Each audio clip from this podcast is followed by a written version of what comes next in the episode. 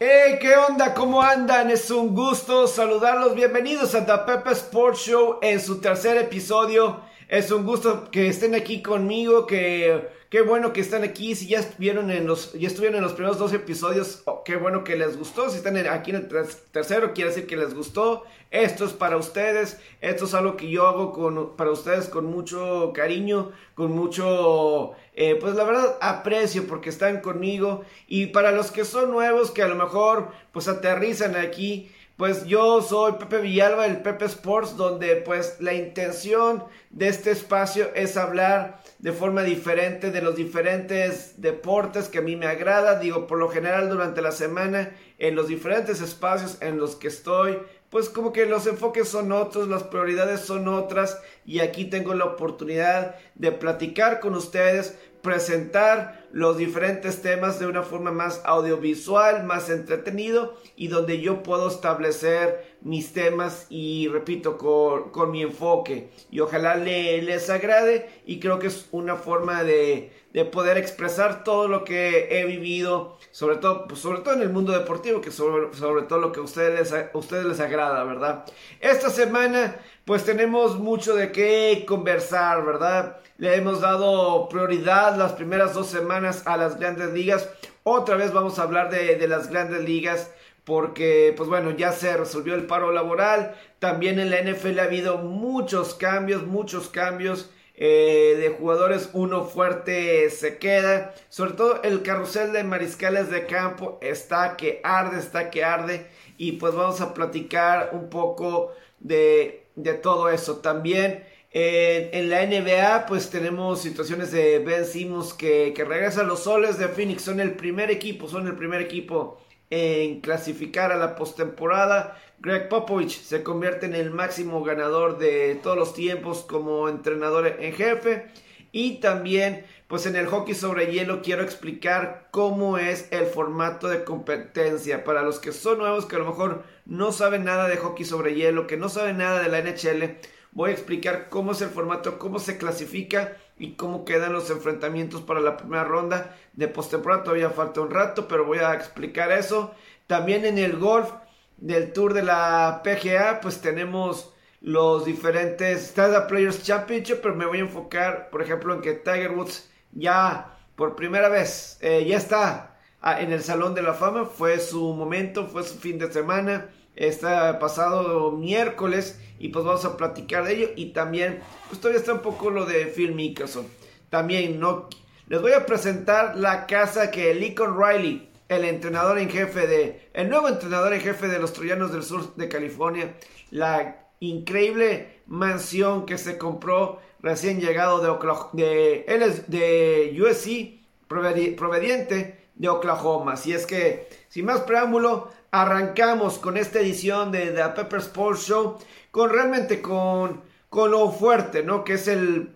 Se acabó el paro laboral en las grandes ligas. Al fin se acabó este paro laboral en las grandes ligas. Duró 99 días y fue todo un eh, sube y baja de emociones para los que queremos ver el béisbol, para los que nos gusta el béisbol, ¿verdad? Fue algo sensacional y sobre todo porque eh, se, tardaron más de lo que yo esperaba se tardaron más de lo que yo pensé que, que iba a, durar y además eh, las emociones que nos tenían eh, día tras día, prácticamente hora por hora, ya hasta voy a decir minuto a minuto era indescriptible. Lo que sí es que, pues ya se acabó esa situación. El contrato está por, por cinco años y pues la semana pasada habíamos dicho cómo se había cancelado la temporada una semana. Que se había cancelado la primera semana de la temporada porque las grandes ligas, ellos lo que estaban buscando era que cuatro semanas, cuatro semanas se necesitaba para que los jugadores se prepararan para la temporada regular, sea cuando lo necesitara, ¿verdad? Y el fin de semana pasado estaban hablando en Nueva York después de que la semana previa fracasaron en Florida, estaban ahora en Nueva York, ahí era donde se estaban dando las negociaciones y pues estaba, habían puesto meta de este pasado lunes o martes, martes como la fecha límite para llegar a acuerdo o se iban a cancelar los partidos hasta el 14 de abril, ¿verdad? Y entonces hubo las negociaciones y de la misma forma como para el 28 de febrero estaba habiendo progreso, ¿verdad? Para un nuevo acuerdo, pero no se logró nada. Y luego, eh, pero ahí en Florida, del 27 al 28 de febrero tuvieron una jornada maratónica de negociaciones de prácticamente 15 horas. De la misma forma, este pasado martes, de lunes a martes, se dio una tremenda jornada también de negociaciones de martes a miércoles incluso, eh, como de 16 horas continuas. Y entonces, eh, y al mismo tiempo se da a conocer que Apple TV eh, tiene un contrato con las grandes ligas para transmitir los juegos, una doble cartelera todos los viernes y siempre va a haber highlights todos los domingos, todos los días entre semana y situaciones así, ¿verdad? Y, va a haber un show especial donde nos van a estar mostrando eh, in-games highlights de lo que está sucediendo. Entonces yo veía eso y yo decía, pues se tienen que arreglar. A las grandes ligas les conviene. Si les van a pagar eso, está Apple TV, les conviene a los dueños. Sin embargo, pues eso no estaba importando porque el miércoles no, no llegaron a un acuerdo. se habían puesto como que para las 5 de la tarde del miércoles y el mismo eh, Rob Manfred, comisionado de las grandes ligas, no les importó que estaban ahí en las negociaciones y canceló, canceló eh, pues la segunda semana del 7 al 14 y sobre todo que las grandes ligas estaba diciendo que no se iba a reponer los partidos y que no se les iba a pagar a los jugadores ni el tiempo necesario en los contratos y todo eso para lo que se convierte agencia libre y todo eso. Eh, el tiempo de servicio para agencia libre y esas cuestiones, ¿no? Entonces todo eso eh, estaba sucediendo después de que se da ese contrato o esa eh, declaración de Manfred de que se cancelaba todo hasta el 14 de abril. La verdad, ahí ya se estaba volviendo complicado porque pues no se veía por dónde y sobre todo porque dice eh, los jugadores no sabían qué entendieron porque la liga canceló y decían, espérame, pensaba que nos ibas a responder, que nos quedamos con la idea que nos ibas a responder otra cosa. Y, y ante todo, como eran las negociaciones hasta ese punto, entre lo cómico, no sé si está bien decirlo cómico, pero eh, por ahí se dio a conocer que, que Steve Cohen, el dueño que tiene poco tiempo de ser dueño de los Mets de Nueva York, como que le dio like a un tweet de una persona que dice, si no me equivoco, si no me equivoco, dice Steve Cohen, eh, o, bueno, la persona, pareciera que los dueños no van a aceptar ninguna oferta de los jugadores. Al revés, va a ser una oferta de los dueños, que los jugadores tengan que aceptar la oferta de los dueños. Los, los dueños no iban a aceptar ninguna propuesta de los jugadores, sino los jugadores eh, iban a tener que aceptar la propuesta de los dueños como que para que los dueños sintieran bien, aceptaron, nosotros seguimos mandando, nosotros seguimos mandando, ¿verdad? Eso era lo que estaba tratando de indicar. Sin embargo, sin embargo,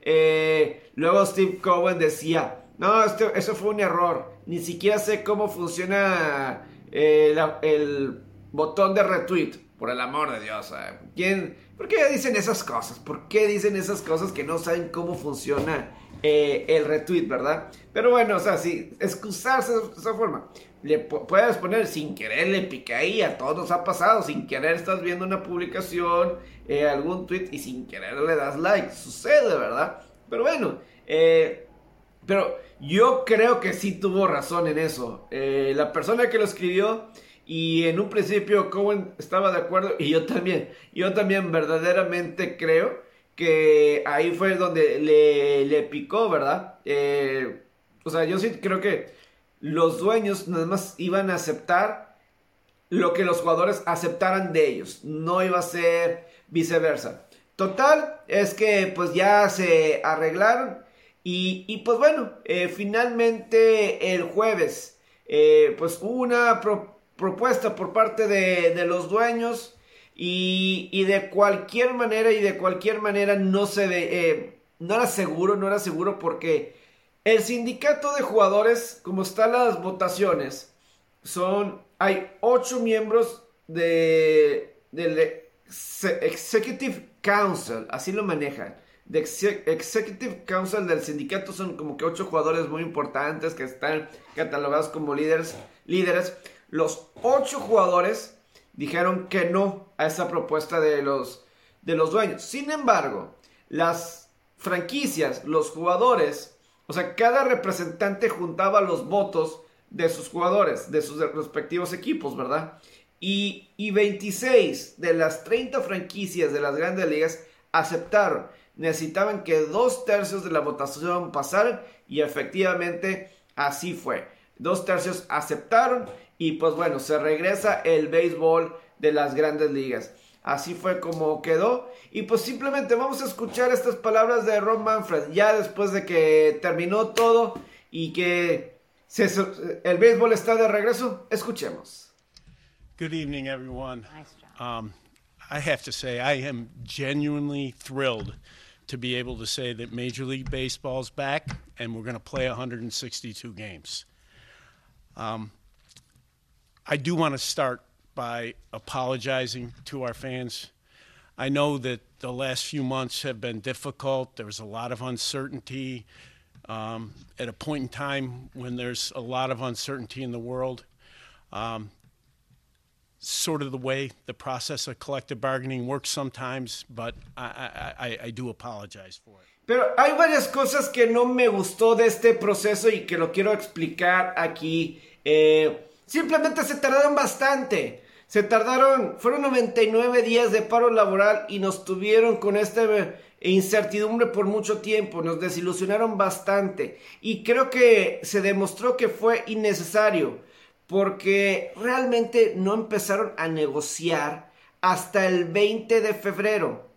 Pusieron la fecha límite los dueños de empezar el 28, como fecha límite el 28 o de lo contrario, pues no se iba a poder hacer, ya se iba a cancelar la primera semana de temporada. Entonces los jugadores y dueños llegaron el 20 de febrero a Júpiter, Florida, empezaron a negociar, estuvieron ahí 8 o 9 días, eh, no resultó, pero obviamente hubo progreso. Es claro que hubo progreso. Después siguieron platicando en Nueva York, se, establecieron otras fechas y poco a poco fueron acortando las diferencias de ambas partes, ¿verdad? Entonces todo eso era importante, pero hasta que pues este pasado 10, vamos a hacer la suma, del 20 al 28 son 8 días y al 9, 10 son otros eh, pues 9, 10 días. Estamos hablando de 18 días. Un poquito menos de 3 semanas fue lo que se necesitó para que se arreglaran. Dejaron pasar eh, Navidad, dejaron pasar Año Nuevo, dejaron pasar eh, el Super Bowl, dejaron pasar el día de San Valentín, dejaron pasar todas esas fechas. Y finalmente llegaron. Simplemente son muchos tiempos eh, y tiempos innecesarios que no, no, tenían por qué dejarnos tanto tiempo fuera.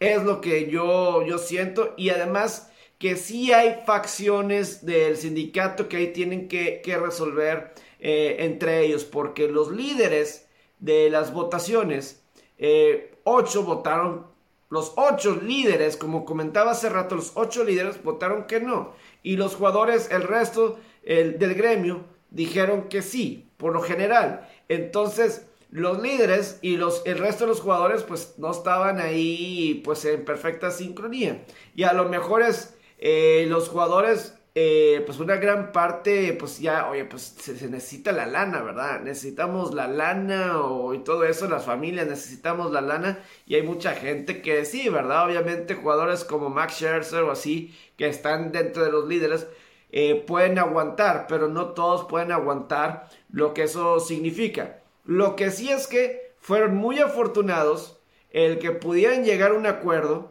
y que no se va a perder absolutamente nada de temporada regular y que se le va a pagar a los jugadores por completo, porque no había forma, no había forma en el que los jugadores aceptaran el contrato colectivo nuevo en el que no se les pagara completo.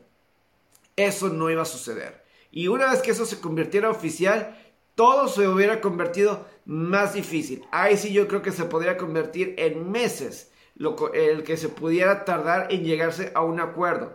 Porque los mismos jugadores, ellos no van a... Eh, o sea, ellos no, no lo iban a hacer así, pues, y además, ustedes ellos lo empezaron, nosotros no. Ustedes lo empezaron y, o sea, por nosotros no está este paro laboral. El paro laboral, nosotros, nosotros no estamos en huelga, estamos en paro laboral. Entonces fue tan crucial y tan importante que lo lograran de tal forma. Y pues bueno, eh, se, llega, se llega al acuerdo y pues ahí queda eh, todos, todos contentos. Y voy a poner aquí las diferentes, eh, algunas de las reacciones en redes sociales a todo esto, ¿verdad? A que se llega a acuerdo. Y el mejor tweet hay dos, hay dos tweets buenos. Uno de The Ringer, pero empiezo con mi favorito, de Front Office Sports. Me encantaron estos tweets, simplemente sensacionales.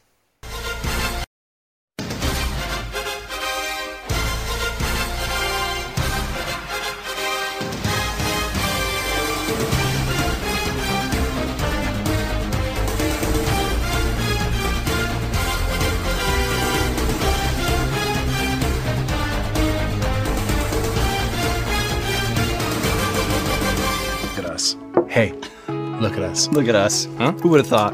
Not me. No, simplemente fueron sensacional y también ver como jugadores que cuando empezó el paro laboral como las grandes ligas en sus redes sociales, en sus páginas de internet, en sus propios parques, quitaron y borraron absolutamente todo lo que tenía que ver con los jugadores porque pensaban que eso podía ser cuestión de demanda, porque como los dueños encierran a los jugadores, eh, pues sería de alguna forma que alguien les pudiera poner una demanda por querer lucrar con jugadores cuando realmente pues están en paro laboral. Y entonces veíamos a jugadores como pitcher, como el pitcher Noah Syndergaard, eh, que ponía imagen de que, ah, ya tengo un rostro otra vez. O el mismo Alex Wood, también pitcher, también eh, que poniendo, actualizando sus redes sociales. Entonces, eso también fue, fue cómico. Eh, hasta creo que el mismo Alex Wood, no sé si fue Alex Wood que, que decía, ah, una disculpa, no. Creo que fue Walker Bueller, creo que fue Walker Bueller que, que vi el pitcher de Dodgers que decía, ah, una disculpa por lo que había puesto antes, como que, ah, ya nos olvidamos, ya nos olvidamos de todo.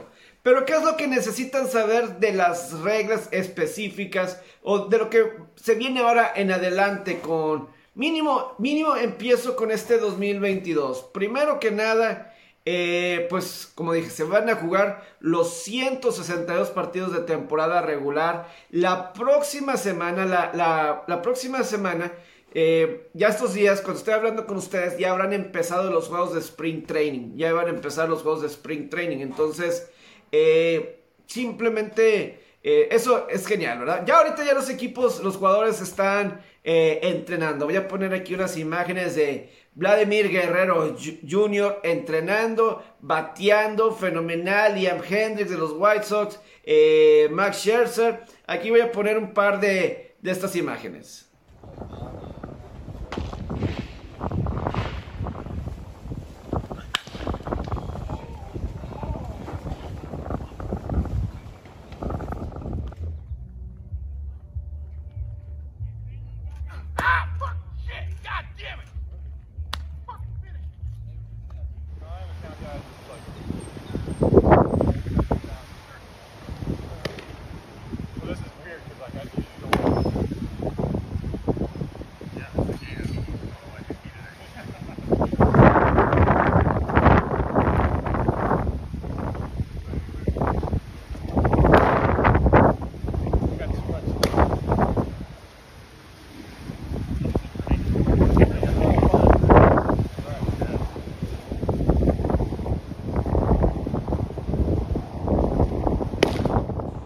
Entonces, ya como decimos, la próxima semana, el fin de semana del 18 y 20 de marzo, ya vamos a, estar con todo esto del juego de Spring Training. Y pues bueno, bueno, ya a final de cuentas, como digo, el 7 de abril. Entonces, ¿qué va a pasar con las primeras dos series, verdad? Con las primeras dos series de temporada regular. Se tiene que saber que se va a recorrer el final de la temporada regular de por tres días. La fecha que estaba para terminar, recórrelo tres días. Entonces, pues ahí se recuperan, voy tres juegos. los pendientes se van a recuperar con juegos de doble cartelera. Así es como se va a llevar a cabo. Se va a recuperar con juegos de doble cartelera. Entonces ahí está esa forma para adaptarse, ¿verdad? Y de cualquier manera la temporada, con todo la, la serie mundial, eh, se va a mantener igual. La postemporada, las fechas como se tiene estipulado. Por ese lado no va a cambiar. Entonces creo que sí es importante señalar esa, esa cuestión. Lo que sí es que eh, las dobles carteleras ya van a regresar, regresar a ser de nueve entradas. Por la pandemia se hicieron de siete entradas. Eso ya queda en el pasado. De la misma forma de poner un corredor en segunda base eh, en extra innings. Eso también se quita. Y el juego completo se va a jugar. Eh, si se van a 13, 14, 15 entradas, eh, se va a empezar cada entrada sin un corredor en base. Yo soy de la idea a mí me hubiera gustado que se hubiera mantenido el corredor en segunda base. Eh, a partir de la entrada número 12. Estoy de acuerdo que la décima onceava se me hacía un poco temprano para poner un corredor. Pero yo creo que ya en la doceava ya es suficiente. En un juego que estemos en junio. ¿Qué importa? Es lo que yo diría. ¿Qué importa? Eh, o sea, obviamente cada victoria y derrota. Pero pensando en el espectáculo, así del deporte, que eso yo creo que también sí hay que pensar en eso del espectáculo. Eh, durante la temporada regular, pues, ¿qué aficionado se va a echar un juego de 4 o 5 horas en televisión? Y muchas veces en el estadio hay veces que dices, sabes que ya me voy, necesito irme, no puedo estar aquí tanto tiempo. Hay otras cosas que hacer. Y entonces pues está esa parte. Y además que pues desgastas a todo un equipo, desgastas todo un staff de picheo y el siguiente día tu producto no va a ser el mismo. Y yo creo que hay que darle al aficionado el mejor producto posible. Y en postemporada, ahí sí lo que dure. Ahí sí lo que dure porque ahí es lo dramático de la postemporada, es eso. Eh, esos momentos y ahí sí, eh, ahí sí te puedes quedar 5 horas porque vale la pena. El aficionado casual es más probable que se quede a eso que en un partido de temporada regular. Yo creo que en eso, eh, ojalá que en un futuro que regrese, ¿verdad? No sé si, eh, vamos a ver qué tanto duran los partidos, pero yo creo que es algo que deberían de, de emplear. También el bateador designado también quedará implementado en la Liga Nacional. Ahí ya estaba en la Liga Americana, lógicamente, pero en la Liga Nacional, de ahora en adelante, pues ya, ya va a ser el bateador designado. Yo no sé la cuestión de Shohei Ohtani en la Liga Americana. Yo me imagino que ellos van a seguir teniendo la opción si así lo desean. Entonces creo que por ahí, por ahí está, ¿verdad? Eh, también creo que es importante señalar. Hay varias cosas que a mí me han llegado comentarios de gente y lo quiero aquí dejar en claro. Muchos piensan que The Shift en esta temporada ya está cancelado. Y eso no es cierto. Esta temporada, The Shift sigue. Esta alineación defensiva de cambiar jugadores eh, a diferentes puntos, eso ya quedó por un lado. Eh, todavía, todavía no. A lo mejor en el 2023. Existe la posibilidad que para el 2023 quede definido y se quite. Pero por lo pronto no. Lo que definitivamente va a estar para el 2023 va a ser eh, o sea, yo creo, yo creo. O sea, las reglas, estas reglas de Shift, vamos a ver 2023. Lo otro es bases más grandes, almohadillas más grandes. Vamos a ver, yo creo que eso también. Eh, y lo otro que también va a estar, yo creo que para el 2023, y esto yo creo que va a ser muy seguro, el establecer un eh, reloj entre lanzamientos. Van a tener los pitchers 14 segundos por cada, entre cada lanzamiento, 14 segundos. Y 19 segundos cuando hay corredor en base. 14 segundos cuando no hay hombre en base, 19 segundos cuando efectivamente no hay, cuando hay hombres en base. Entonces así queda. También se me estaba olvidando la cuestión de que se expande la postemporada a 12 equipos. Es decir, hace para el 2012 más o menos, 2011, pues se tenía cómo era eh, el formato, ¿no? Eran solamente tres campeones divisionales, eh, un comodín por liga, es decir, eran ocho equipos. Ahora son 12. Eh, se había expandido a 10 en los últimos años con ese famoso juego de, comodín y eran 10, 10 equipos. Ahora son 12, es decir, se le agrega un juego de comodín en cada liga. En cada una de las ligas se agrega un comodín. Entonces también eso obviamente es importante. Esto era un problema muy grande en las negociaciones porque los jugadores tienen miedo de que con una mayor expansión de postemporada se pueda... No, deja tú la competencia. Eh, en cuestión de... Ah, pues más equipos tienen oportunidad de ganar. Eh, pero la duda más grande es que al tener una postemporada con más equipos, que a lo mejor los, los diferentes dueños no se sientan tan obligados de comprar jugadores más caros, de ir por jugadores estrellas, de tratar ganar. Porque pueden decir, si con una marca de 500 de porcentaje de victorias y derrotas, eh, de poder conseguir algo así, y me va a poner en postemporada, y con eso ya voy a ver, voy a poner un equipo, un Arizona, bien, pues ya cumplí. O mínimo no me veo tan mal y estoy en postemporada, ¿verdad? Y es algo que me, veo en postemporada, entonces no tengo que invertirle tanto en los jugadores, eh, en gastar mucho en jugadores. Esa es la duda. Vamos a ver. Eh, porque fíjense, yo leyendo, por ejemplo, a Buster Olney de ESPN, él dice que en este contrato de jugadores, quienes salen perdiendo más, quienes salen, es la clase media de jugadores. O sea, los jugadores los mejores agentes libres van a seguir ganando su gran cantidad de dinero.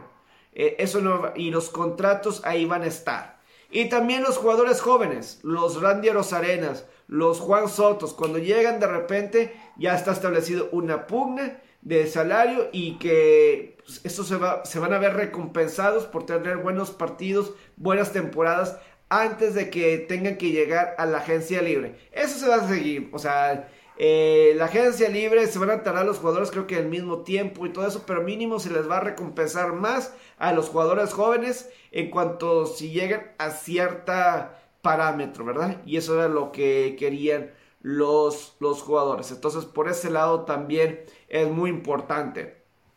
Entonces, eh, pero la clase media, ahí vamos a, a lo mejor los de la clase media, ahí se pueden volver importantes para esos equipos que están peleando, eh, esto es mi opinión, ¿verdad? Que están a media tabla tratando de clasificar a la media hora, a la mera hora. Jugadores de media clase son, yo los interpreto sí, o son mi idea, no sé si es literal, pero así lo tomo jugadores de experiencia que son útiles, ¿verdad? Que los puedes meter en diferentes facciones, son veteranos confiables, que sabes que pueden con presión y todo eso, a lo mejor no son los más habilidosos, etcétera, no sé, pero eh, son los más eh, esos veteranos importantes. Esos veteranos importantes pueden llegar a, sufrir. Eh, ellos son los que todavía no, pero yo creo que era importante que los jugadores aceptaran. No iban a obtener todo. Esto es una parte y ver si en 4 o 5 años pueden lograr algo más. Y por eso estaba leyendo Ken Rosenthal, que fue despedido ya por MLB Network, pero sigue trabajando para The Athletic y The Fox, y yo creo que tiene razón. Él dice que Rob Manfred tiene que construir una mejor relación con los jugadores, algo que hay Adam Silver con la NBA. ¿Verdad que hay una buena relación de, trabajo? Eso necesita hacer. Eh, tal cual Ron Manfred, para no estar en esta situación en cinco años, ¿verdad? Para no estar en esta misma situación, para que podamos eh, eh, quitarnos estos sufrimientos, porque hay cosas que mejorar y sobre todo con los dueños. Los dueños también necesitan poner de su parte para mejorar la relación con los jugadores. Las grandes ligas a lo mejor está bajando de publicidad, pero no está bajando de en el negocio en el negocio. Y es muy importante lo, que sigue.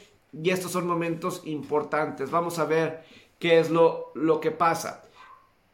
De lo, de lo momento, se esperaba mucha acción en la agencia libre una vez que se reinició el jueves en la tarde. No ha habido mucho. No puedo decir mucho porque pues no hay mucha acción. Lo más es Rondón, que se va a los gigantes de San Francisco. Clayton Kershaw se queda con los Dodgers. Y al momento de grabación, a lo mejor ya para mañana ya sabremos, para cuando ya publique esto el domingo. Pero estamos a la espera de la decisión de Freddie Freeman. Pero hay muchos agentes libres como Carlos Correa y todo eso. Pero bueno, tenemos béisbol, tenemos béisbol de, las grandes ligas. Y eso obviamente es muy, muy positivo. Quiero terminar esta parte, esta sección del béisbol, eh, platicando eh, y también más adelante otro tema de béisbol porque con el tema de Joe Buck, ¿verdad? El tema de Joe Buck que ahorita lo voy a comentar. Pero antes de pasar al americano donde voy a hacer esta conexión entre ambas partes, eh, quiero que veamos estas dos imágenes muy buenas, muy buenas que se dieron en el béisbol. Eh, de la NCAA. Hubo dos muy buenos. Vean este jugador de Ole Miss. Vean este jugador de Ole Miss. Voy a poner primero las jugadas y ahorita lo platicamos. Primero, vean a este jugador de Ole Miss que desde primera base se robó la segunda, la tercera base y se robó home. Vean. I, I, kind of losing it there at that point. There's the Chatinier, the runner. Did he? He he made it. He slid in successfully. And now he's going to try to take third because nobody's covering third. And Chatinier makes it in there safely as well. And now nobody's covering home. Can he do it? You bet he can. He's slid into all three bases, second, third, and home. And when are you going to see that one, Keith Kessinger? Never. never. You will never see it so, again, so, folks. So this starts with a pick off at first, and you teach a runner to the left. You just go first move and you don't stop. Then he gets into second, and somehow Elkhorn State ends up with nobody at third. Chatinier realizes it, and the catcher tries to beat him to third, so the catcher gets the ball. And look at Mike Clement. He says, oh, "By the way, you can you can go that way too. you, can, you can go home." And there's there there's stealing a run. Huh? Oh.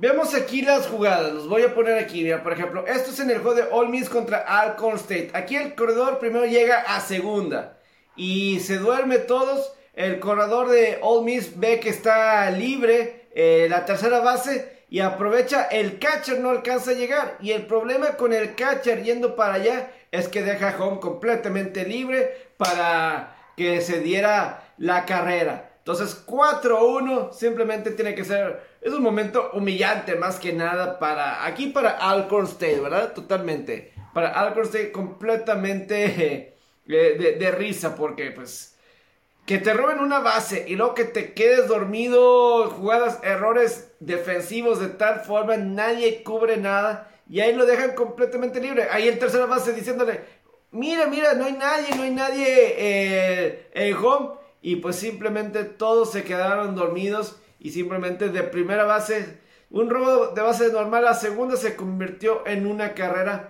para All Miss. Y simplemente vean esta nieve en el juego de Michigan y Louisville en el béisbol. Esto fue en Louisville. Y esta nieve, pues sí, eventualmente tuvieron que cancelar o suspender el partido porque pues...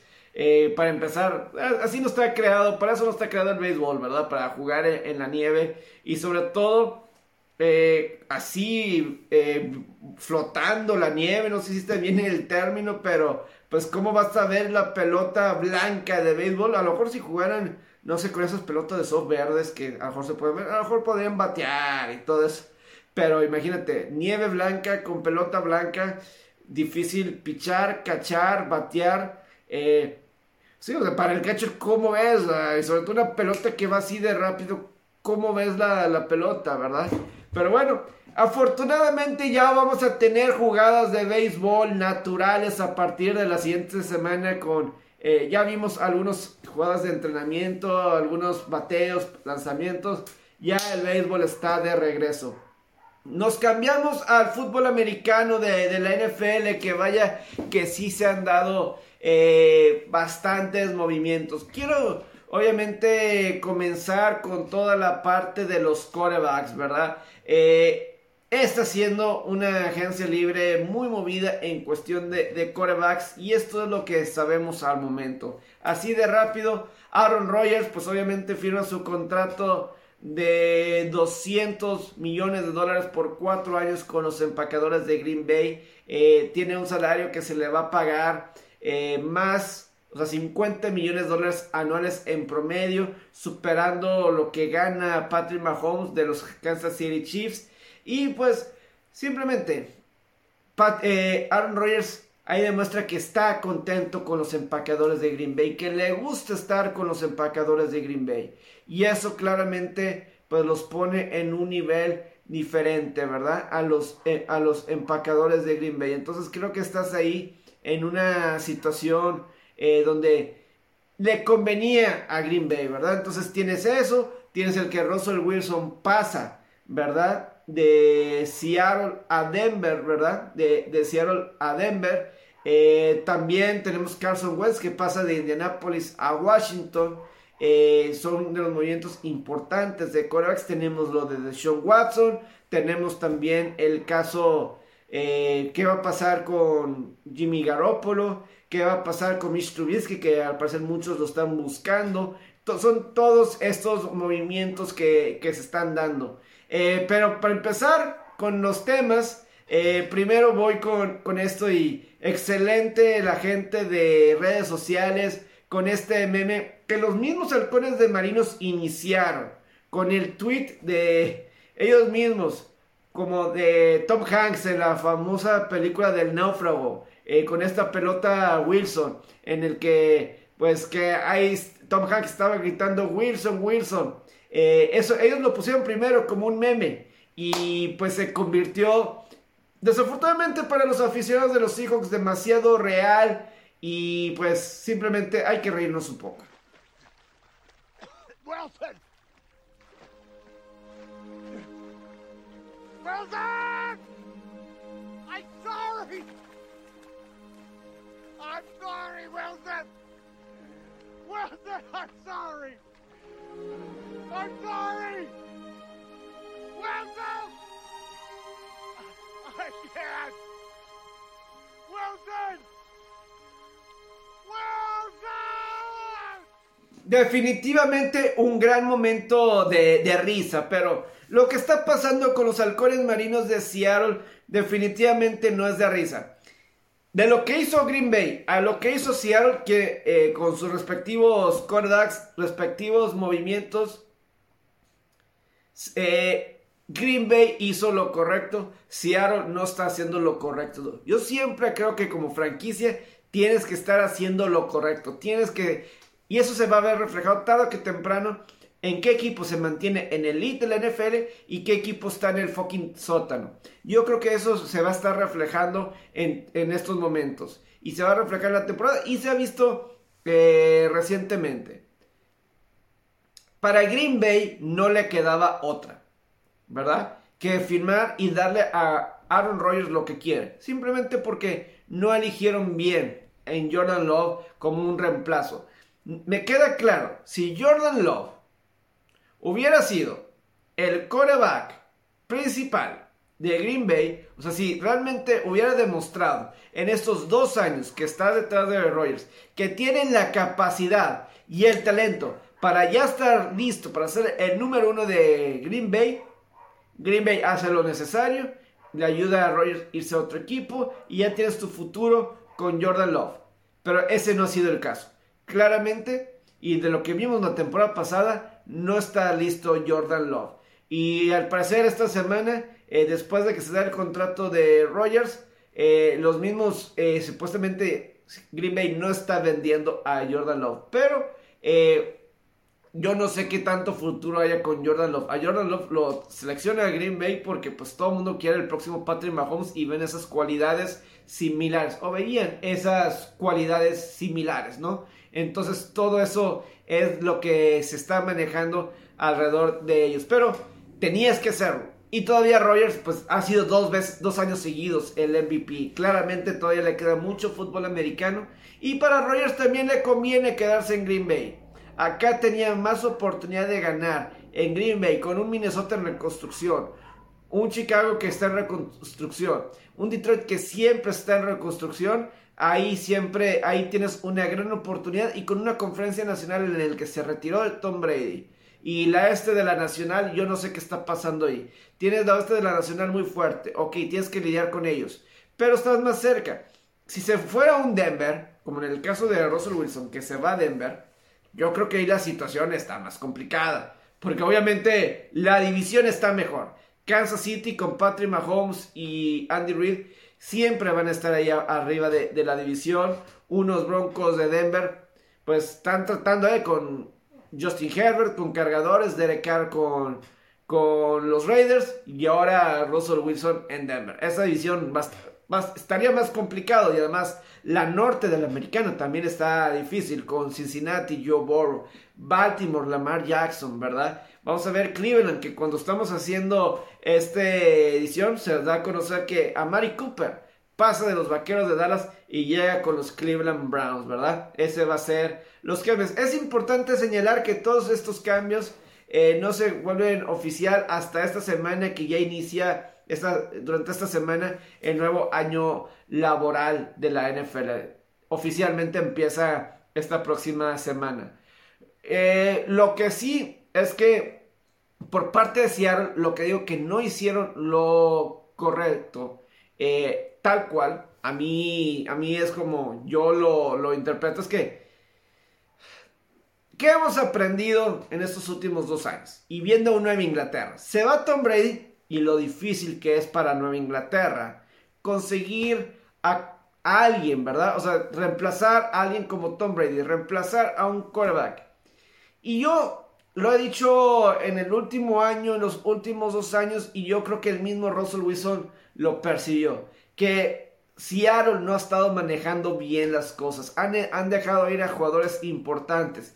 Y de eso se cansó Russell Wilson. Sentía que no le estaban armando un buen equipo. Sentían que se estaban, los estaban dejando caer. Y eso pues contribuye con, con los mismos jugadores. Según reportes que el mismo Russell Wilson como que se rindió durante la temporada. Utilizaron la palabra check out y pues a lo mejor sí, porque si nos acordamos por partes en noviembre, cuando regresó de la lesión que sufrió en la mano, eh, pues no tuvo unos buenos juegos y pues sí parecía que, que se había rendido, ¿verdad? El caso de, de Wilson. Pero yo no entiendo, yo mil veces, si soy dueño de Seattle, mil veces voy a preferir reconstruir o armar, es más, es más rápido regresar a ser contendiente con un Russell Wilson de mariscal de campo titular, que, si, que con, dejando de ir a Wilson y que se quedara Pete Carroll y Schneider el gerente general. Es más sencillo. Digo, obviamente con la noticia de Deshaun Watson, que queda en libertad. Ahorita voy y pongo sí palabras de Deshaun Watson, que creo que es importante. Pero ya con esto, a lo mejor dicen que Deshaun Watson puede ser una opción, o no sé, ¿verdad? Que son esas opciones que se están manejando.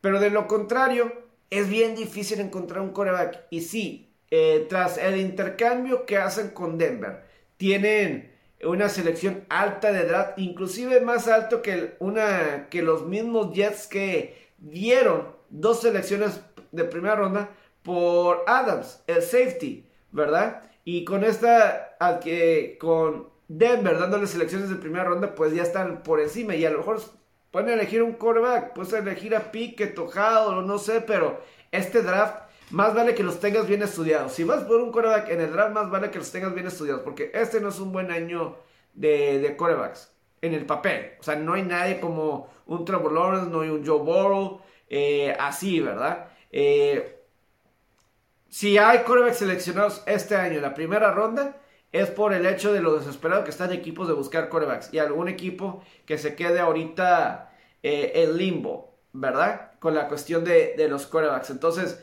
yo no estoy de acuerdo con Seattle y además el cómo dejan ir a Bobby Wagner. Y Wagner él mismo diciendo que ni le avisaron, ni le avisaron que lo iban a cortar, simplemente pues sucedió. Y entonces, dos jugadores que fueron emblemas de Seattle y siempre los tenían competitivos, pues simplemente los dejan ir el mismo, el mismo día.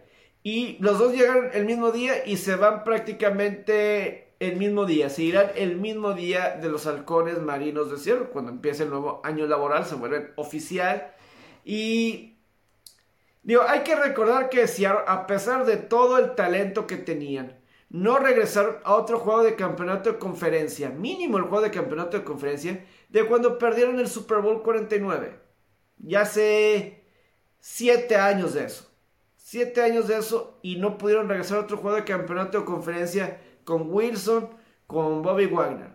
Eh, ahora, también los aficionados de Seattle sí se sintieron como los aficionados de Patriotas de Brady cuando se retiró Brady. Cuando eh, Seattle, cuando publicó sus... Eh, cuando Russell Wilson se despide de Seattle, pues no puso nada y como que mucha gente mínimo diga Go Hawks, su frase típica, ¿verdad? Ni así, ni así se... Eso no fue suficiente para algunos aficionados de que Russell Wilson, después de 10 años, eh, los contratos caros de Wilson a lo mejor no ayudó al equipo, pero no le construían buenas líneas ofensivas para contrarrestar, enfrentar a los Aaron Donalds del mundo, para enfrentar a las líneas defensivas de San Francisco que armaron a lo largo de los últimos años.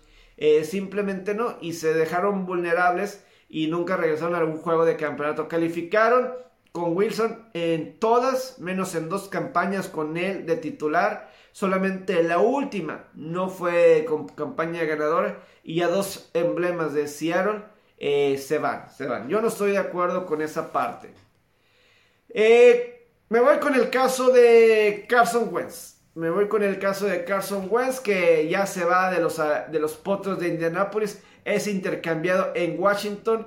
Eh, primero quiero empezar por el lado de, de Indianapolis y ahorita me voy por, por Washington. Indianapolis eh, desde las diferentes lesiones de Andrew Locke, no han podido tener un coreback estable. Es decir, y eso eh, lo vimos en varias eh, redes, por varias gente que se dio cuenta de que repasamos los últimos cinco años de corebacks titulares para la semana 1 de de la NFL de los Colts, Scott Olsen 2017, Andrew Locke 2018, Jacoby Brissett 2019, Philip Rivers 2020, 2021 Carson Wentz y 2022 ponemos signos de interrogación para saber quién va a ser.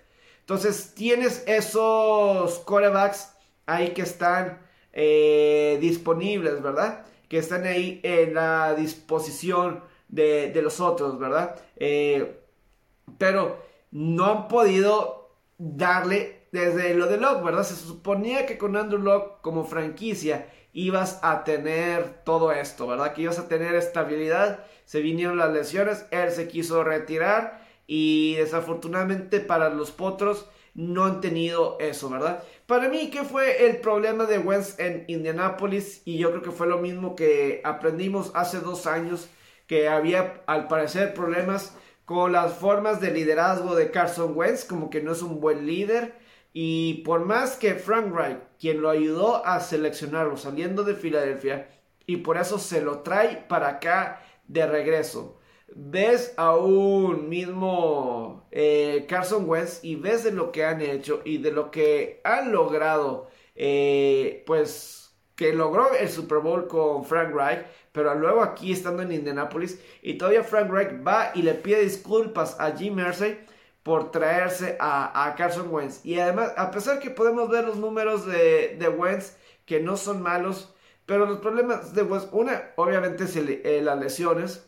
Eh, siempre hay lesiones, entonces necesitas tener un coreback suplente, ¿verdad? Ahí capaz, porque es claro que es difícil que pueda jugar los 18, los 17 partidos ya de temporada regular. Entonces yo veo por ahí que es una falta de, liderazgo y todo eso se empezó a ver claramente cuando porque no se había vacunado ante el COVID-19 el mismo Carson Wentz, cuando vimos eso, que no había sido vacunado en la pretemporada. Y eso arriesgó el inicio de temporada de los Colts, que causó que iniciaran a lo mejor lento la temporada. Y luego más adelante obviamente tuvo más episodios.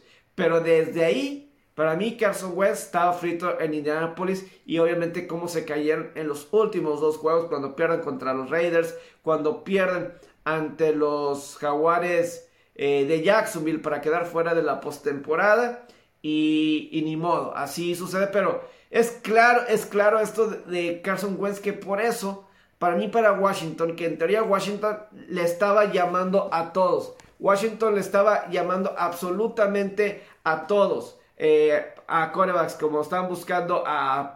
Le hablaron a Kansas City por Mahomes, le hablaron a Seattle por Russell Wilson, hablaron, creo que a Garoppolo, intentaron Mitch Trubisky y se quedaron con, con el mismo eh, Carson Wentz, se quedaron ahí realmente con, con Carson Wentz. Y se acuerdan la semana pasada, era eh, de las declaraciones del mismo Ron Rivera, el head coach de Washington, ¿verdad? El mismo coach de Washington que estaba comentando eh, que están buscando un quarterback veterano.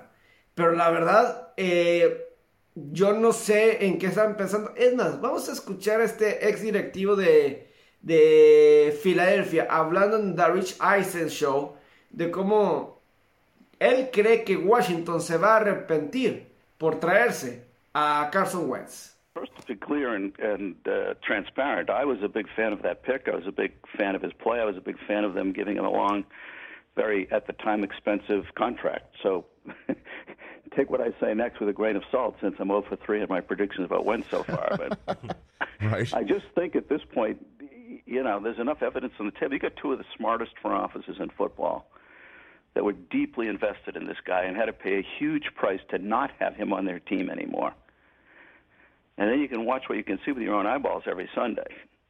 I just don't see how you turn around and make a bet on that guy to lead your team and be able to beat some of the quarterbacks that we just talked about, some of the quality of the teams that we're seeing out there.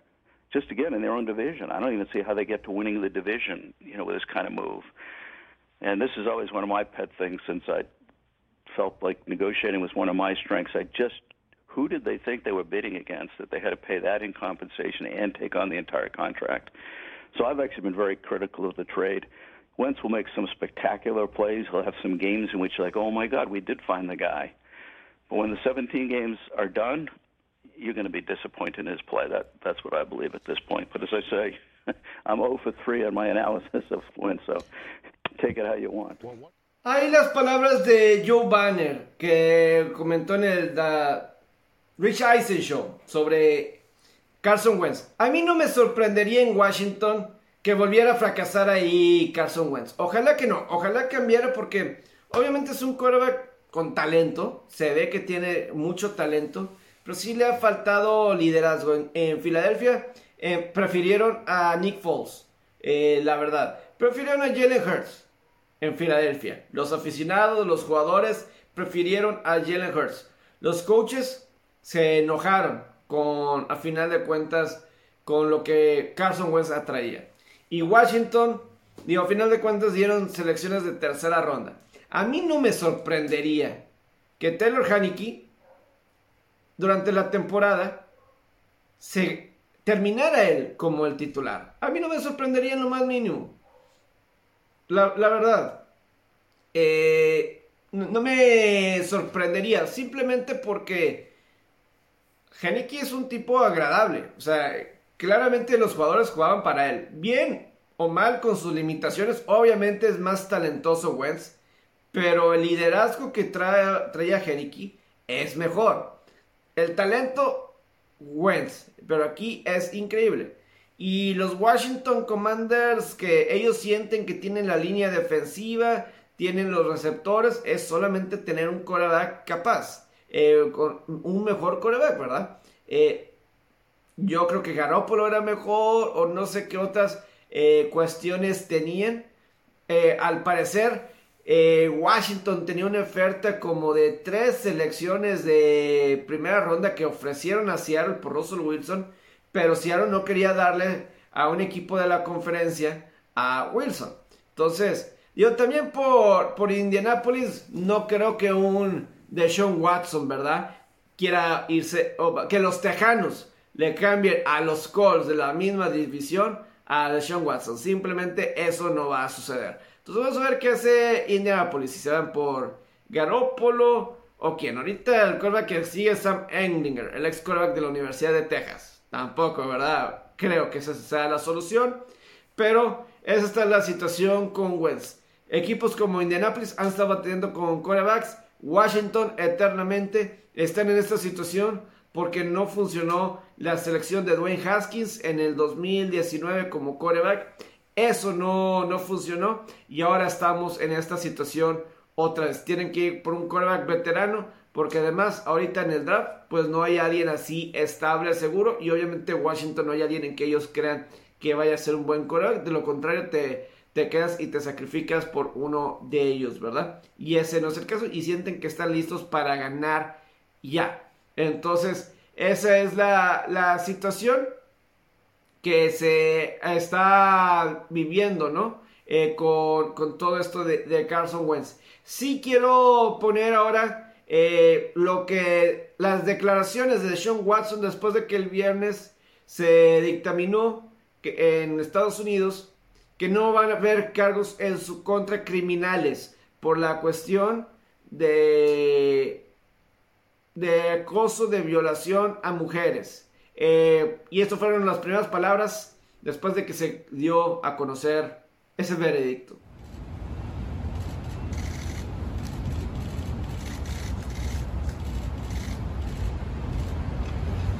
It's definitely a, very emotional uh, moment for me. Um, I know we're, we're far from being done of, of um, handling what we need to handle um, on the legal side, but today is definitely a big day, and, and I thank um, my Lord and Savior Jesus Christ for, you know, letting the truth be heard. Um, and I think everyone that was a part of this, of seeing and hearing both sides, um, and that's what my point and, and my team wanted to do is, is have a fair slate of us telling our side of the story um, and, and letting the conclusion come down to what happened today, and, and that's what the grand jury decided on. So, um, yeah, thank you, and I, I thank my Lord and Savior, and just gonna keep fighting to, rebuild my name and rebuild my appearance in the community, and. Uh, you know, we're going to continue to, on the legal side, off the field, handle what we need to handle, but also ready to get back on the field, been prepping for that and, and, and ready to go for that. So um, thank my family, all my close supporters that's been behind me this past year. Thank my team that's been behind me and supporting me and keeping me up this past year. And yeah, uh, I'm going to continue to just keep pushing forward and, and build my name back to where it was, if not better. Una gran victoria para Deshaun Watson, no sabemos, digo, está difícil saber qué es lo que ha pasado ahí. O sea, si efectivamente eh, hay algo detrás de que realmente hizo, no sabemos. Pero bueno, lo importante es que de lo que se dio a conocer para términos de fútbol americano es que él no va a enfrentar cargos criminales. Me imagino que todavía puede haber casos civiles sobre esa situación. Y el que no haya cargos en contra criminales inmediatamente salieron reportes de que hasta 10 equipos están empujando para adquirir a Deshaun Watson. Estamos hablando de Panteras de Carolina, los Halcones Marinos de Seattle, yo no sé quiénes más pueden estar ahí interesados, eh, pero obviamente eh, yo creo que un equipo de la Conferencia Nacional le iría bien a Deshaun Watson. Eh, ¿Por qué no unos Santos de Nueva Orleans que pueden estar ahí necesitados de un coreback? Es que hay muchos corebacks ahorita disponibles. Tenemos el caso de James Winston, ¿verdad? Por ejemplo, Mitch Trubisky, que a lo mejor eh, en un año donde no hay tan buen draft, ¿verdad? Que no hay, no hay tantos jugadores, no hay tantos corebacks, los veteranos, ahorita, mientras que llegue la canal 2023 y vamos a ver si es buen coreback. ¿Por qué no ha sido una buena camada de, de draft este año? Yo creo que principalmente porque Spencer Rattler de Oklahoma no tuvo el año que se esperaba. Él empezó siendo el quarterback número uno, eh, el prospecto número uno para este draft de la Universidad de, Oklahoma con Lincoln Riley, pero no resultó. Y terminó siendo banqueado para mitad de temporada, fue banqueado por Caleb Williams. Y entonces fue cambiado. Entonces, claramente, pues eso se cayó, ¿verdad? Entonces, al, él caerse, eh, la generación tal cual de corebacks se, se, vino para abajo. Entonces no es una buena camada. Entonces te vas por los veteranos, hasta voy a decir una locura, hasta un Gino Smith, ¿verdad? Que tiene experiencia. Pues algo mínimo. Hasta Colin Kaepernick, Colin Kaepernick eh, publica un video de él entrenando y con reportes de Adam Schefter diciendo que ya va a salir. Eh, Adam Schefter, eh, que listo, está en la mejor condición de su vida, Colin Kaepernick, y que está listo para jugar. Después de, digo, siempre escuchamos eso, siempre escuchamos eso, y vamos a ver qué es lo que pasa con Colin Kaepernick. Lo que sí lo que sí es que, pues, ahorita, eh, pues es, lo que está sucediendo, ¿verdad? En términos de, los quarterbacks. Lo de Khalil Mack también es cambiado a los cargadores. Chicago lo deja en libertad para cargadores. Otra vez en esa división oeste de la conferencia americana. Luce pues como una de las mejores. Y si tienes tantos quarterbacks, tienes que presionar al mariscal de campo. Esa es la mejor forma. Esa es la forma que puedes tratar de defender. Necesitas tener un buen coreback, pero tienes que defender a esos corebacks también. Y la mejor forma de defender es con esa situación. Entonces vamos a, calar, vamos a checar qué es lo que está sucediendo ahí con, eso. Pero bueno, esos son los puntos así alrededor de, la NFL. Eh, ya más adelante eh, temas así alrededor del draft. La siguiente semana va a haber mucho de agencia libre, va a haber muchos temas ahí a su alrededor y lo estaremos eh, comentando. Lo que también voy a señalar es que ya el viernes en la noche se concretó, según los reportes de Andrew Marchand de The New York Post, que el mismo, que el mismo, ¿cómo se llama? El mismo Joe Buck eh, firma con ESPN o va a firmar con ESPN para juntar la dupla de Troy Aikman, juntar la dupla de Troy Aikman como eh, ahí en Monday Night Football en ABC. Eh, Joe Buck había estado desde 1994 en Fox cuando empezó la NFL en Fox ahí estaba. Él no como el principal obviamente pero ahí estaba. Y siempre estuvo en cada serie mundial que ha tenido en Fox, que fue a partir de 1996. 96, 98 y del 2000 en adelante en cada serie mundial ahí estaba narrando Joe Buck. Y pues eso ya llegó a su fin también como narrador así de, de serie mundial. Voy a poner otra vez aquí el clip por si alguien no lo vio, si hay alguien nuevo, si otra vez porque vale remarcarlo como el mismo Troy Aikman. Yo creo que eso se estaban tardando la gente de ESPN antes de hacer un anuncio. Asegurarse que Joe Buck también llegara. Pero vamos a revivir esta declaración de Troy Aikman. De cómo dijo tal cual. No le gustaría más que continuar trabajando con Joe Buck. Well, we have a great friendship. Uh, we really do. We've been through a lot. We've been through a lot in our profession, but we've also been through a lot in our personal lives. We've we've kind of paralleled uh, a lot of things in our personal lives as well, and we've helped each other get through a lot of that. So. Uh, I know that that's not the norm. I think a lot of partners get along, but to be as good of friends as what we are, you know, he truly is one of my best friends. So, um, and I think that's uh, you know, there's there's probably more that that could be said, and I think maybe it will in the right time. But uh, you know, there's been some disappointment uh, on how that maybe was taken for granted uh, by some, but. Um, he's been a he's been a fantastic partner. He's, in my opinion, the best in the business, and uh, yeah, there's nothing I'd love more than to continue to work with him. Simplemente, pues ahí escuchamos eh, lo importante que es para los dos, ¿verdad? Eh, el trabajar juntos. Y obviamente Joe Buck también quería. Eh, al parecer que este acuerdo de Joe Buck también con ESPN va a incluir eh, crear series, crear productos para ESPN Plus, donde él va a ser el productor, ¿verdad? no sé si va a ser exclusivamente para ESPN, nada más el estar en lunes por la noche, si le vayan a dar otras eh, asignaciones además, ¿verdad? Porque pues ya se nos, se nos acabó, ¿verdad? Eh, porque yo, Buck, por tantos, tantos años, eh, sobre todo durante estos, nos acostumbramos como dejaba la temporada de, fútbol americano en octubre para irse a la postemporada del béisbol, para irse a partir de la serie de campeonato y la serie mundial.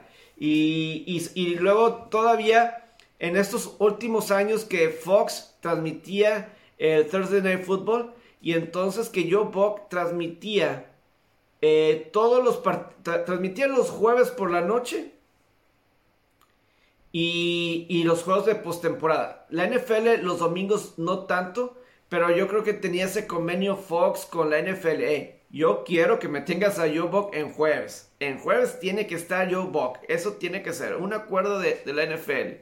Entonces, eh, durante las series de campeonato y de la serie mundial, podían tener un juego en Milwaukee. Eh, Joe Buck y en un miércoles. Y el jueves, día de descanso, se tenía que ir a, no sé, estoy inventando, no me acuerdo, a un Houston. Y ahí a transmitir un juego en Houston. Y luego de regreso a Milwaukee o situaciones así. Eh, y lo pesado que eso debe de ser. O sea, la gente no, no eh, dimensiona, ah, pues nada más vas y transmites un juego. Pero a esos niveles profesionales, tal cual, a esos niveles profesionales, así a tan alto grado, eh, y sobre todo, tan a la visión de la gente, ¿verdad? Tan, tan cerca de la gente. O sea, el, la serie mundial, juegos de campeonato, juegos en vivo, juegos completamente en vivo eso es lo que llega a, suceder, ¿verdad? Eh, o sea, esos juegos que se, están, que se llevan a cabo en vivo eh, a nivel nacional, pues estás en la mira de todos, estás en la mira de todos y eso es lo complicado para un Joe Buck, ¿verdad? Eh, de cómo ellos tienen que lidiar con eso.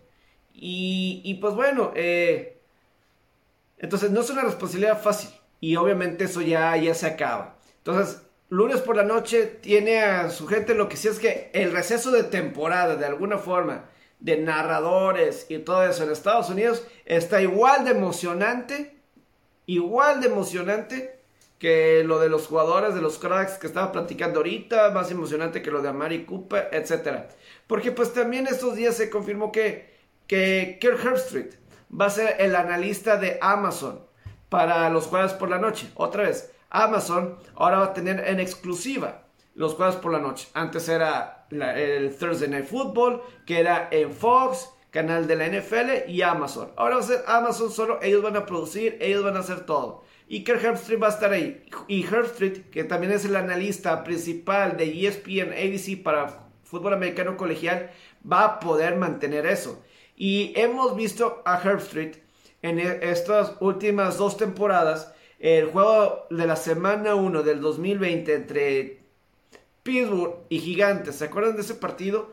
Y luego esta temporada pasada, de la semana 17, vimos un Kansas City en contra de Denver. Ahí estaba Herbstreit y ese conocimiento que él tiene de transmitir los juegos de, de colegial y que pues obviamente de ahí salen los jugadores de a la NFL, del colegial y de esas universidades, de las principales, y él los ve y él está consciente de todos ellos.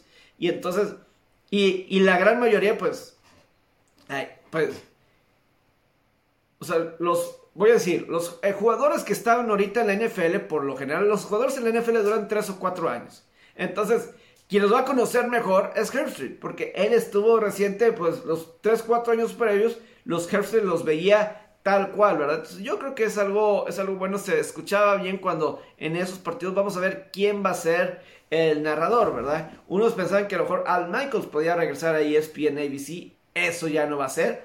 Vamos a ver si Amazon se pesca a Al Michaels para eso, o por qué no, ¿verdad? Eh, o por qué no Fox, ¿verdad? Porque hay que decirlo, Fox este año tiene el Super Bowl. Este año Fox tiene el Super Bowl, eh, pero ya no tiene en esta ocasión, ya no tiene ni a Troy Aikman ni a Joe Buck. Entonces, eh, Fox, vamos a ver quién va a cubrirlos para la Serie Mundial, quién lo va a cubrir para ser el narrador principal, al igual que Al Michael. a lo mejor el analista se está platicando, a lo mejor Greg Olsen, eh, la, la cerrada de Chicago y de Carolina, se está platicando buenas cosas de ellos.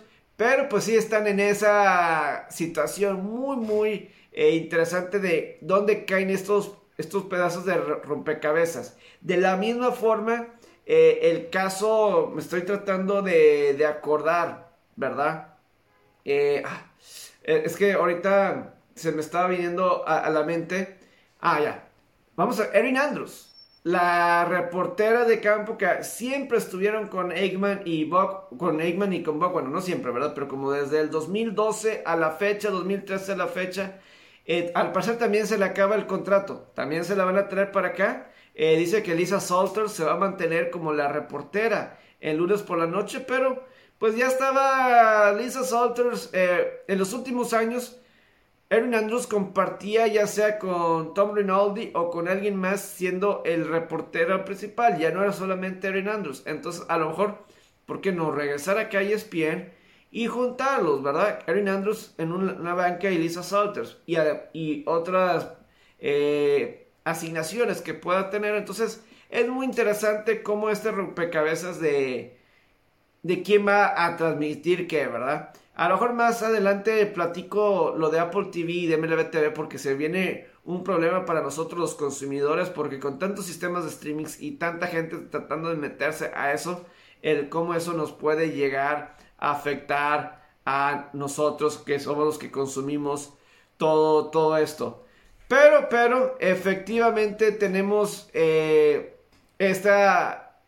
Eh, esta cuestión principal, ¿no? De checar, de verificar. Entonces, a mí me encanta todo este negocio de, los deportes y sobre todo de, las transmisiones que pues estamos ahí siempre, siempre al tanto, ¿no? A final de cuentas, a final de cuentas, eh, pues bueno, Joe Buck y Troy se van a mantener juntos.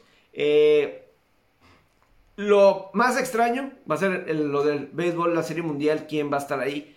Eh, vamos a ver qué decide, qué decide Fox, ¿verdad? Eh, la cadena Fox. Y pues bueno, eh, nos cambiamos un poquito rápido a la NBA, NBA porque con dos, dos temas. Voy a empezar con Greg Popovich. Greg Popovich que el viernes con la victoria contra el Jazz de Utah se convierte en el máximo ganador de todos los tiempos, 1336 victorias. Y pues vamos a escuchar un poco de reacciones alrededor sobre este acontecimiento. Hey Pop, it's your old buddy Nelly here. I just want to tell you how proud I am of all your accomplishments and the wonderful things you've done for basketball worldwide. Uh, but I'm most proud of what you're about to accomplish now, which is to put me in second place all time wins. And uh, I'm so proud of you for doing it. I couldn't wait for this day to happen. And uh, I just want you to know that uh, as one of my best friends in life, I just wish you the best for your remaining years in the NBA. Y miren nomás, hasta nos cambiamos de ropa, pero seguimos platicando y sobre todo escuchando estas declaraciones de, por ejemplo, de Don Nelson. Eh, y lo, lo único de Greg Popovich, lo, lo que lo distingue a lo mejor de tantos diferentes coaches que ha habido en la NBA, digo, sobre todo acaba de pasar a Don Nelson, ¿verdad? Y en esta temporada también pasó a Lanny Watkins, ¿verdad? Eh, a estos grandes hombres de coaches del básquetbol, de la historia del básquetbol del NBA. Y si nos vamos a otros como Phil Jackson, si nos vamos a otros como Pat Riley, ¿verdad?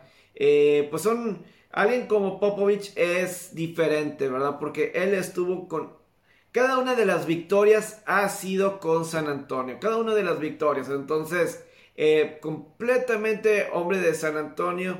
Él estuvo con, llegó a los Spurs en su primera temporada en 1996-97. En esa temporada ganó solamente 17 partidos de 82 de ese calendario. Pero eso fue porque se había lesionado David Robinson. En aquel entonces David Robinson era el jugador principal y estuvo lesionado toda la temporada. Y ahí realmente fue eh, se ganaron la lotería de los San Antonio Spurs. ¿Por qué? Eh, tras la mala temporada y luego la lotería, literal, se ganaron la lotería al tener la primera selección del draft de 1998 y eso quiere decir la temporada 97-98 y eso quiere decir que se ganaron el derecho de elegir a Tim Duncan como el próximo estrella ahí de San Antonio y pues miren nada más en lo que se convirtió, ¿verdad? El ganar eh, cinco campeonatos de finales de NBA, llegar a seis finales y obviamente una tremenda dinastía que formaron, ¿verdad? Con eh, David Robinson y Tim Duncan las, las primeras dos eh, veces que llegaron a la final y que las ganaron. contra los Knicks y luego contra los Nets de Nueva York, eh, los Nets de New Jersey, perdón, y luego ya en ese equipo del 2003 ya también estaban llegando Tony Parker, Manu Ginobili, y pues bueno, fueron campeones 2003, 2004, 2007, ¿verdad? Eh, ya más adelante eh, fueron 2014, llegaron a la final 2013, la debieron de haber ganado, pero pues bueno, errores al final le terminaron costando, ¿verdad? A lo que fue eh, San Antonio, pero bueno, ganaron cinco finales de seis.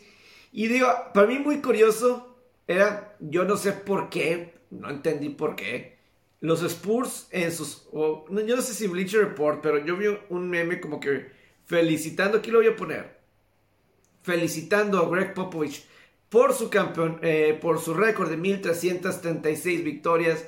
Y a mí en lo particular, me. O sea, el por qué en esa foto ponían o pusieron a Kawhi Leonard.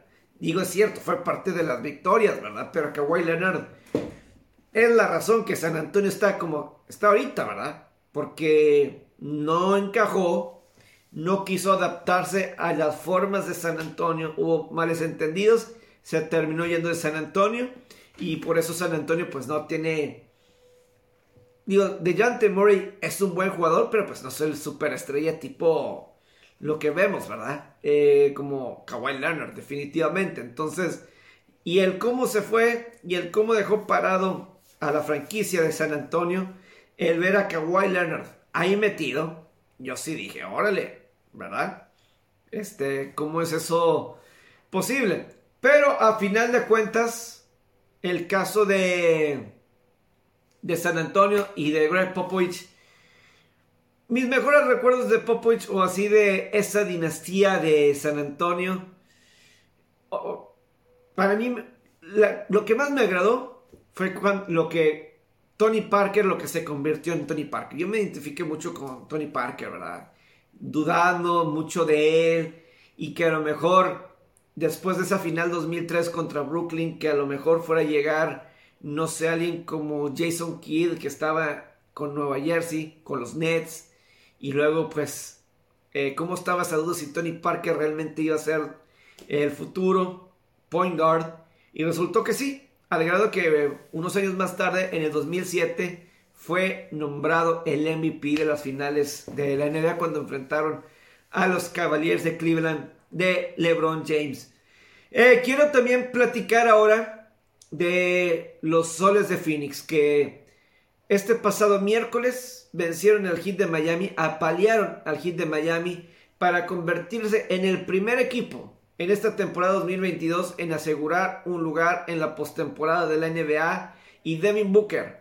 Eh, hace dos años eh, pues iban hacia la burbuja, iban hacia la burbuja y a final de cuentas, a la burbuja de Toronto, de, perdón, de Orlando, por la cuestión de la pandemia del COVID-19, y se dieron a conocer cuando terminaron invictos en los juegos pendientes de temporada regular dentro de la burbuja, no les alcanzó para calificar, pero desde entonces se han enrachado.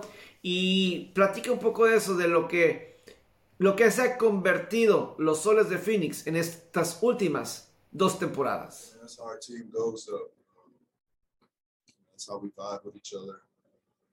before the game, just seeing each other again, being around the energy, being around always.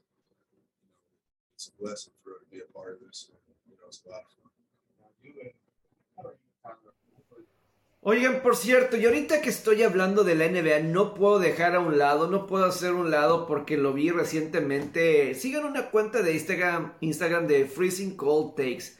Esa página es muy buena para recordar eh, momentos donde pues gente como uno, como no, este, pero pues obviamente Estados Unidos, donde da una, un pronóstico y le fallan y pues lo recuerdan después, mira, aquí está un freezing cold take, ¿verdad? O sea, algo que dijo que iba a suceder y no sucedió. Y por lo general es de especialistas, pero eh, hace dos años, en este fin de semana, hace dos años, eh, cambió el mundo para siempre, o mínimo aquí en México, ¿verdad?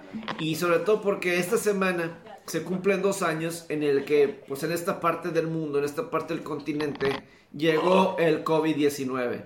Y de alguna forma, lo que significó o el opuso el yo no sé si esté bien dicho, pero voy a decir el banderazo a todo esto lo que sucedió. Pues fue lo que ocurrió en la NBA cuando se canceló por completo los partidos de la NBA. Eh, y todo empezó con Rudy Gobert. Todo empezó con Rudy Gobert, que este jugador grande de los eh, del Jazz de Utah estaban en conferencia de prensa. Se había estado diciendo que no ya se les iba a limitar a los de prensa de que pudieran ingresar al vestidor de los equipos. Ya no iban a poder entrar, ya no iban a poder estar ahí y ah, con los jugadores. Y también se recomendaba como que no tocar los micrófonos porque era una forma de que el virus te llegara, etcétera, ¿no? Se mencionaba mucho de eso. Y total, Rudy Gobert como que no creía. O sea, como que no se le hacía la gran cosa o no sé. Y entonces Rudy Gobert eh, pues toca todos los micrófonos ahí, como los reporteros, dejan ahí sus micrófonos, dejan ahí sus, eh, pues sí, y Rudy Gobert empieza a tocar todos, empieza a tocar todos, como que burlándose de los protocolos, o en aquel entonces lo que iban los primeros protocolos de COVID de los deportes, y dos días después eh, de eso, da positivo al COVID-19 y se pospone, se suspende un juego entre el Oklahoma City Thunder contra el Jazz de Utah en Oklahoma City. Y de esa forma para ese día en la noche se cancela la temporada, se detiene la temporada de la NBA. Estaba, me acuerdo, juegos de Denver en contra de Dallas. Estaba Mark Cuban, el dueño de los Stars, los Stars, de los Mavericks y estaba viendo su celular, perdón, estaba viendo su celular y de ahí en adelante, pues el mundo, el mundo cambió. Y sobre todo porque yo me acuerdo, este, yo me acuerdo de... sí, o sea, de ahí en adelante todo el mundo empezó a cancelar los partidos, las temporadas, lo que fue las grandes ligas interrumpió el Spring Training, la NHL canceló su temporada eh, la NFL pues estaba en receso de temporada, acababan de resolver el nuevo contrato colectivo de la NFL, ¿verdad? Eh, por ejemplo, llegaron a, esa situación. Entonces, y todo empezó con el caso de, Rudy Gobert. Aquí le puse la imagen mientras que estaba platicando de, de Gobert, ¿verdad? Eh, esa imagen.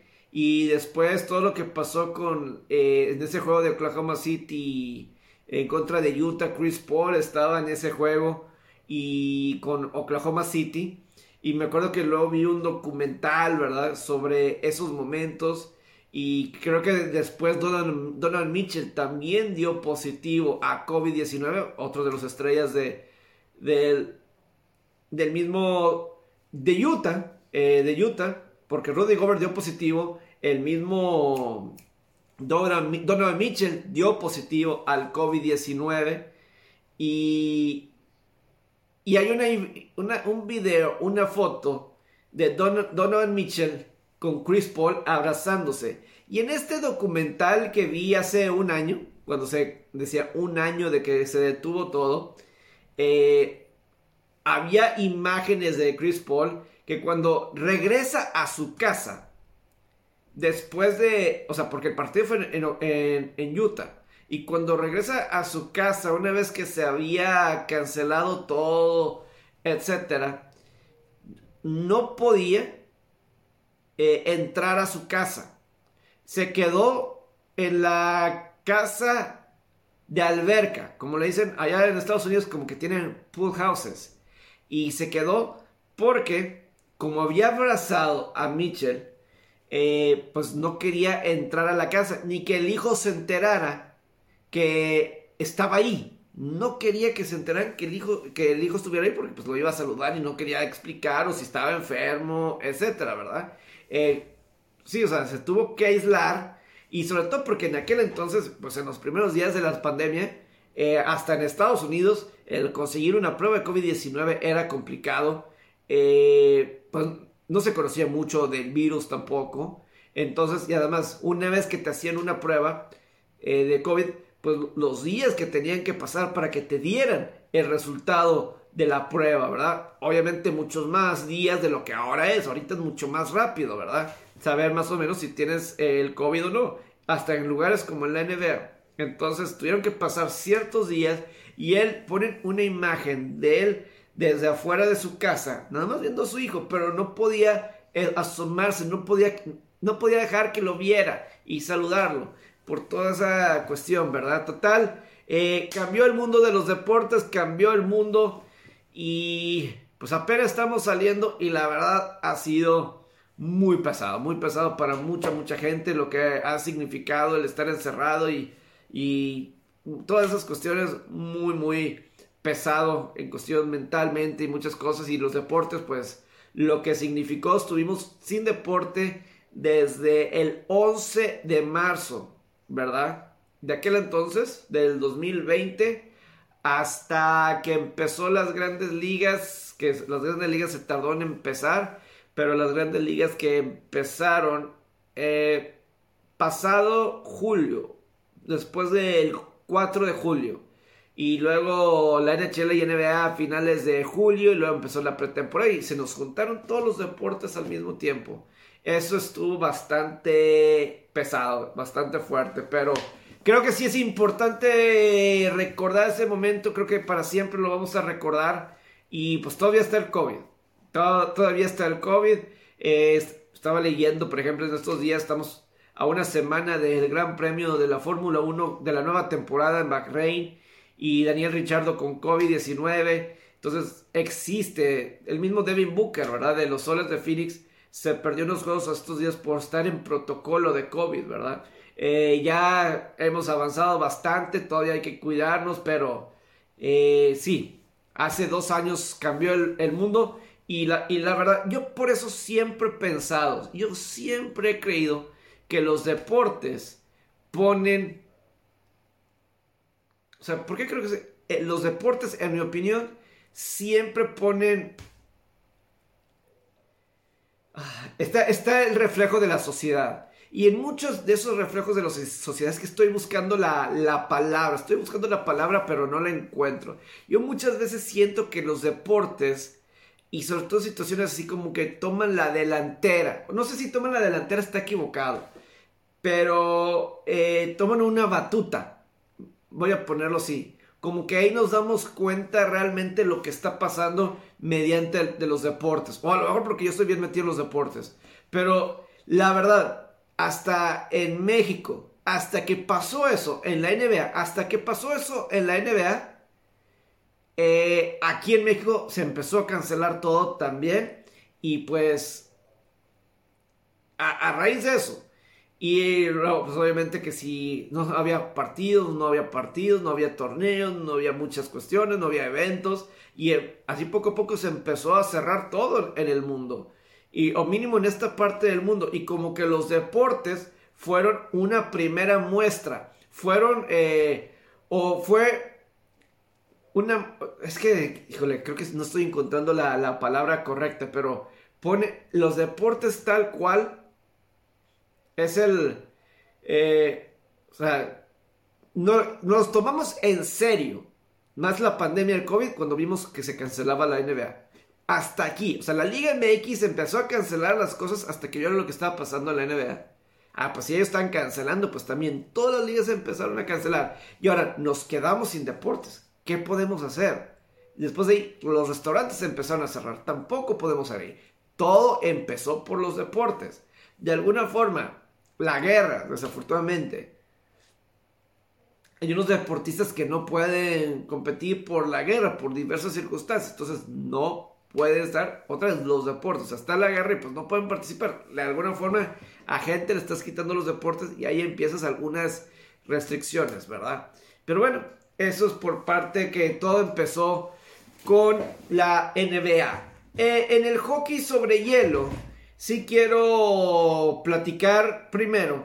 Eh, quiero explicarle para las personas que a lo mejor no siguen mucho el hockey sobre hielo cómo es el panorama de postemporada, ¿verdad? Cómo es el, formato de competencia para determinar eh, los que califican. Estoy viendo eh, mi computadora porque quiero sacar bien los formatos de competencia, para que voy a poner las tablas de posiciones y los voy a estar platicando para revelarles cómo está la, la situación, ¿verdad? En la postemporada actual, como se juega en el hockey sobre hielo, son dos conferencias y cuatro divisiones, ¿verdad? Está la conferencia del este y está la conferencia del oeste, ¿verdad? Están en la conferencia del este está la división del Atlántico. En la conferencia, en la, está la, la división del Atlántico y la división metropolitana. Esto es en la conferencia del este. Mientras que en la otra, eh, en la conferencia del oeste está la división central y está la división del Pacífico. En la conferencia del oeste están las dos. esas son las cuatro divisiones, ¿verdad? ¿Y cómo funciona esto? Eh, en cada división hay aproximadamente ocho equipos. Pasan automáticamente, pasan, clasifican automáticamente a la postemporada los mejores tres equipos de cada división. Los primeros tres equipos de cada división. Y después, dos comodines por conferencia. ¿Ok? Así es como se determina. Por ejemplo, al momento que estoy grabando, que es al momento que estoy grabando, en la conferencia, en la, conferencia del Este, los tres equipos en la división Atlántico que ahorita estarían en postemporada son las Panteras de Florida, el Lightning de Tampa Bay y los Maple Leafs de Toronto. Esos son los primeros tres. Luego, en la Metropolitana tienes a los Hurricanes, Penguins y los Rangers. Son los primeros tres de esa división. Esos tres ahorita están de cajón en postemporada. Luego tienes los dos comodines, los dos mejores puntos. Además, esto es por quién tiene más puntos, no tanto tantos victorias. Eh, las victorias valen dos puntos. Si pierdes en tiempo extra o en shootout, te dan un punto. ¿Verdad? Si pierdes en tiempo extra en penales, te dan un punto. Es decir, si el juego se va a tiempo extra, por automático a los dos equipos ya tienen un punto. Quien gane esa parte, le dan un segundo punto.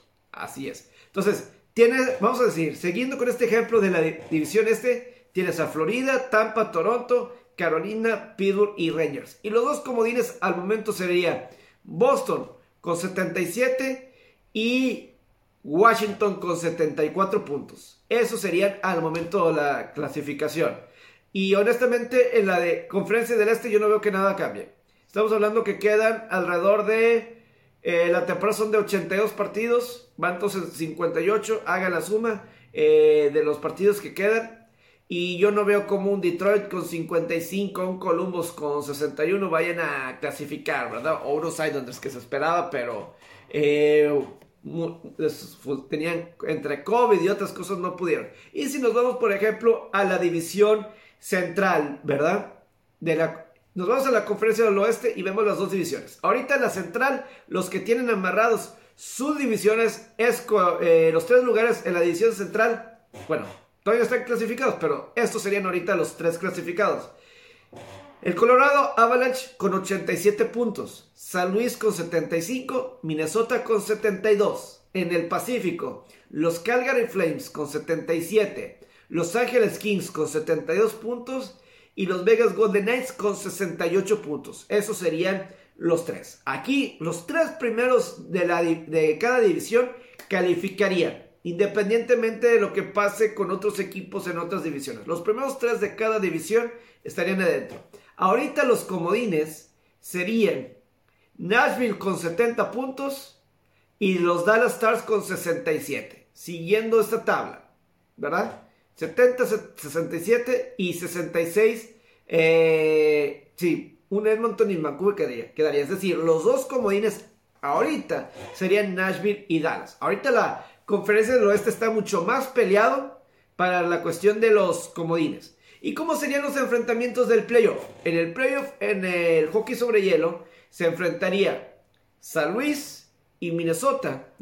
Sería un enfrentamiento en playoff. San Luis y Minnesota.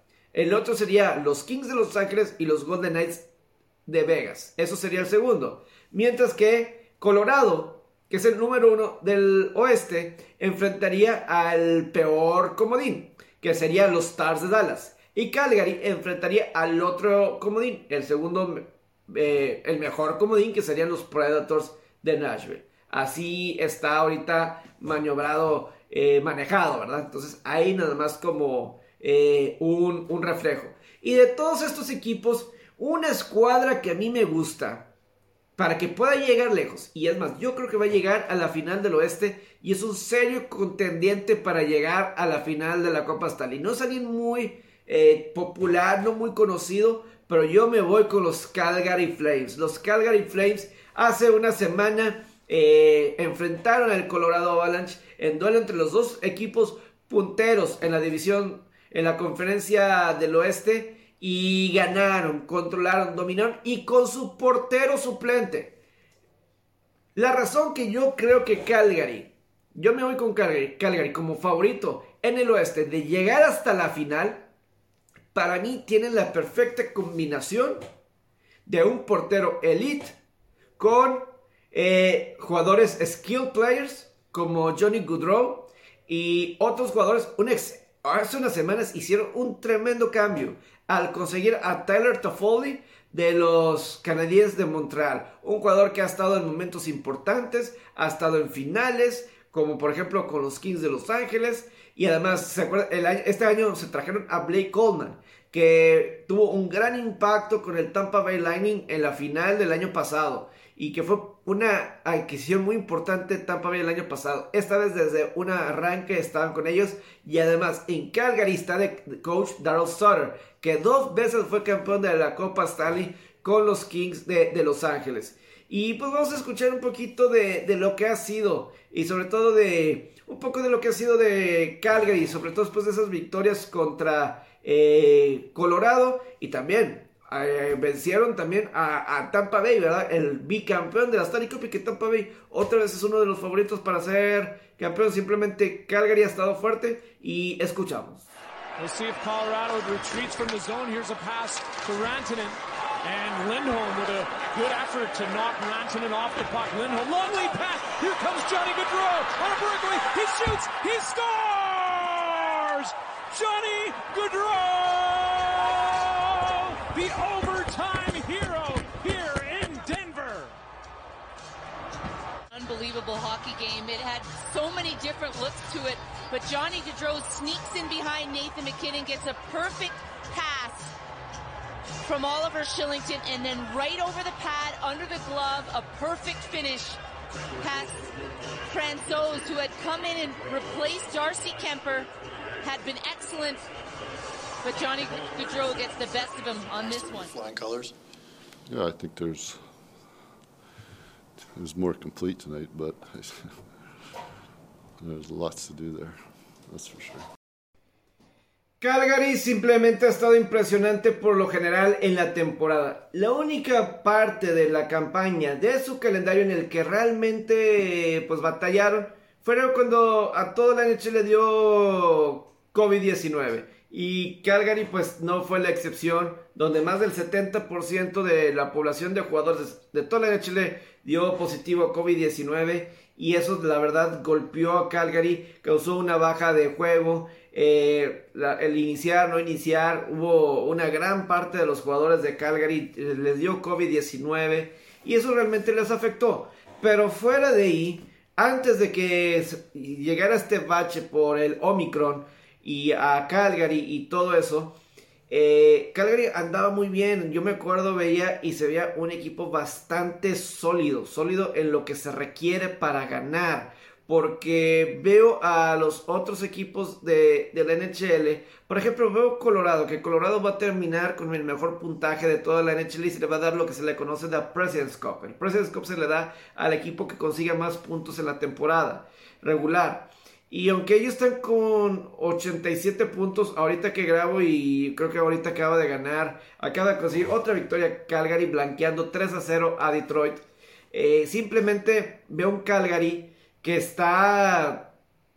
O sea, ellos sí tienen un portero de elite y tienen jugadores claves, esos jugadores que como que se siente que son de campeonatos. Ya mencionaba Tyler Toffoli, etc.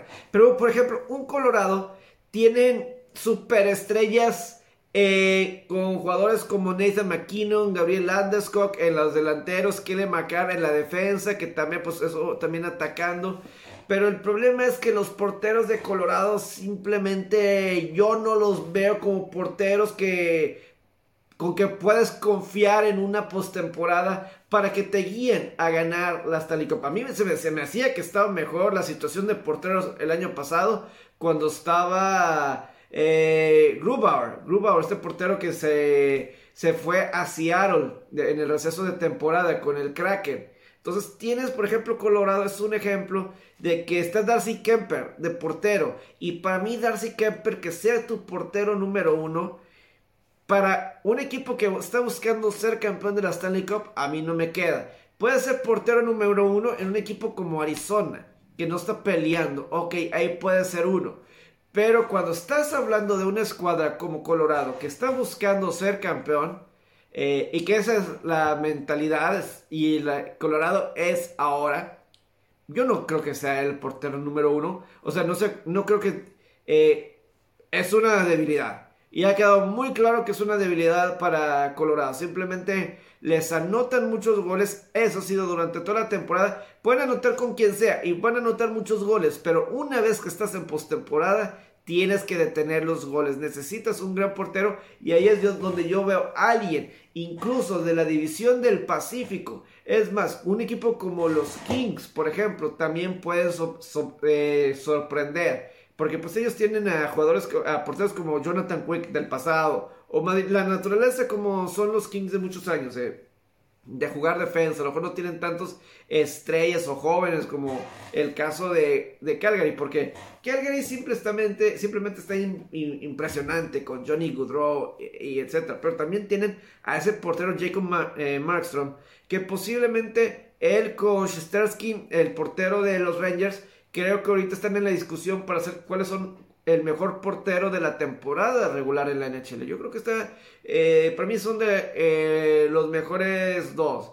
Y todavía, Calgary le pudo ganar a Colorado hace una semana con el portero número uno. Y, porque si vemos alrededor de la NHL, por ejemplo, San Luis, yo no veo una situación estable de porteros.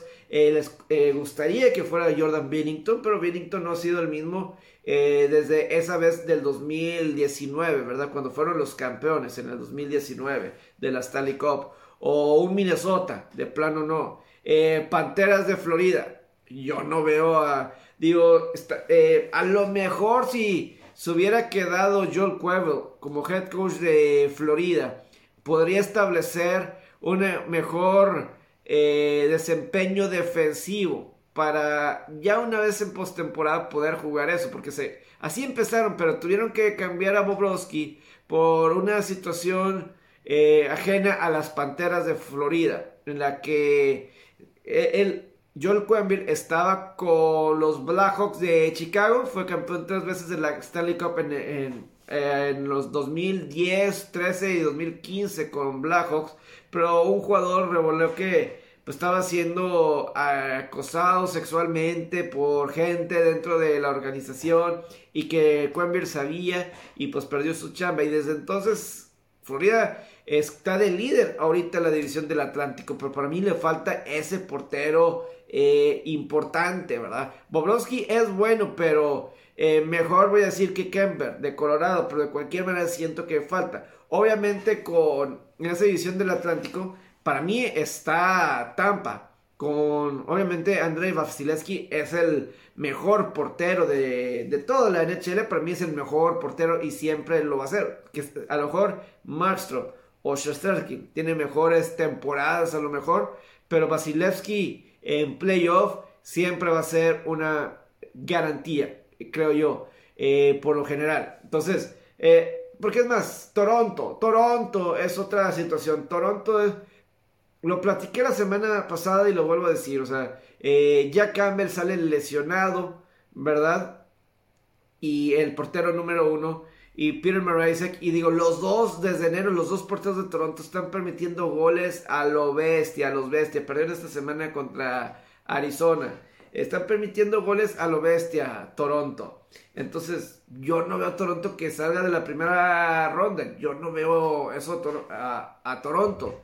Y, y ese ha sido un problema porque Toronto desde el 2004 no va, no sale de la primera ronda de postemporada. Y por más talentoso que sea, definitivamente no vemos un equipo como Edmonton, los petroleros de Edmonton, que tienen a Conor McDavid y Leon Draisaitl, los últimos dos MVPs de la temporada de la NHL. Los últimos dos MVPs están en un solo equipo, pero no tienen buenos porteros. Koskinen, así.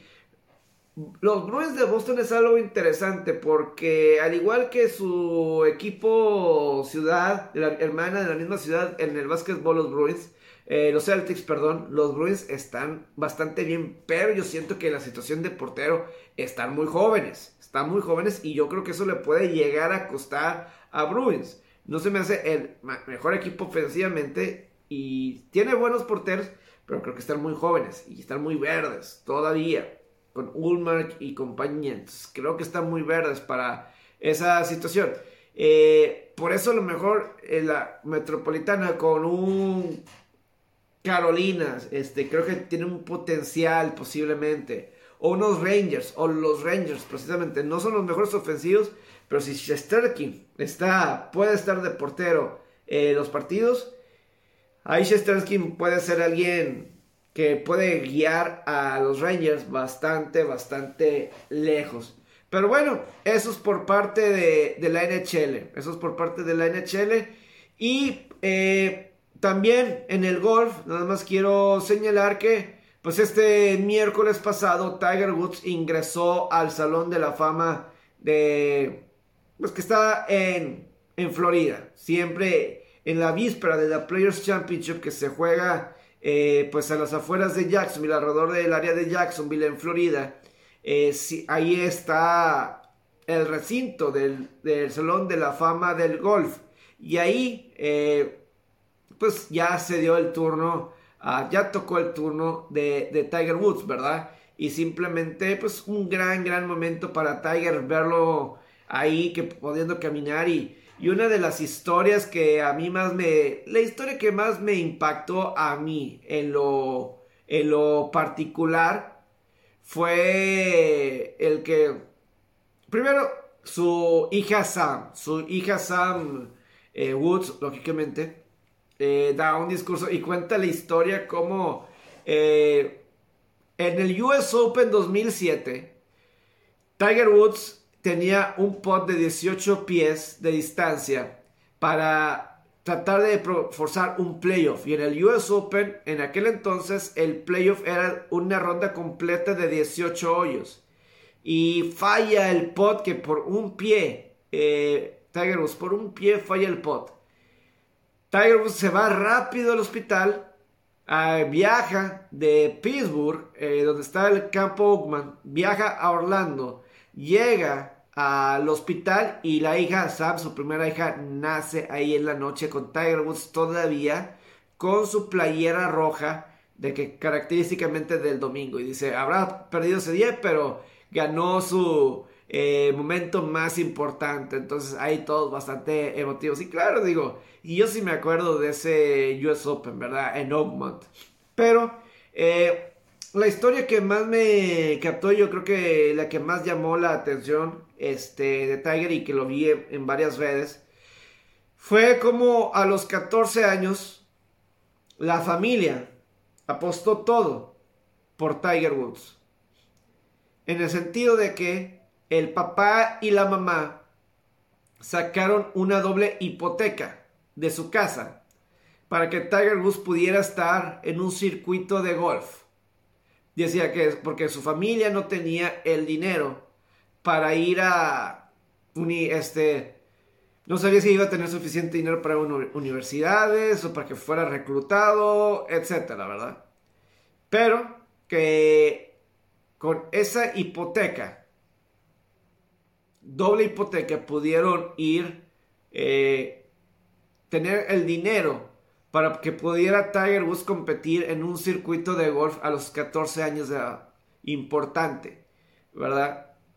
Y pues ahí se pone muy emocional Tiger del sacrificio y cómo eh, apostaron todo en esa ocasión con tal de tratar de que pues que Tiger podría pudiera seguir, ¿verdad? Con su sueño de llegar hasta donde llegó y que recuerda el momento en el que Phil Knight, el CEO de Nike, etcétera, pues recuerdan eh, ese contrato de Nike, no me acuerdo el otro que menciona, pero cuando le dan ese contrato ya, cuando llegan al, al profesionalismo, cuando llegan a esa instancia del profesionalismo, eh, y que ya tienes ese contrato, lo primero que hace con el contrato de como de Nike, etcétera, todo ese dinero, fue pagar la deuda de esa hipoteca.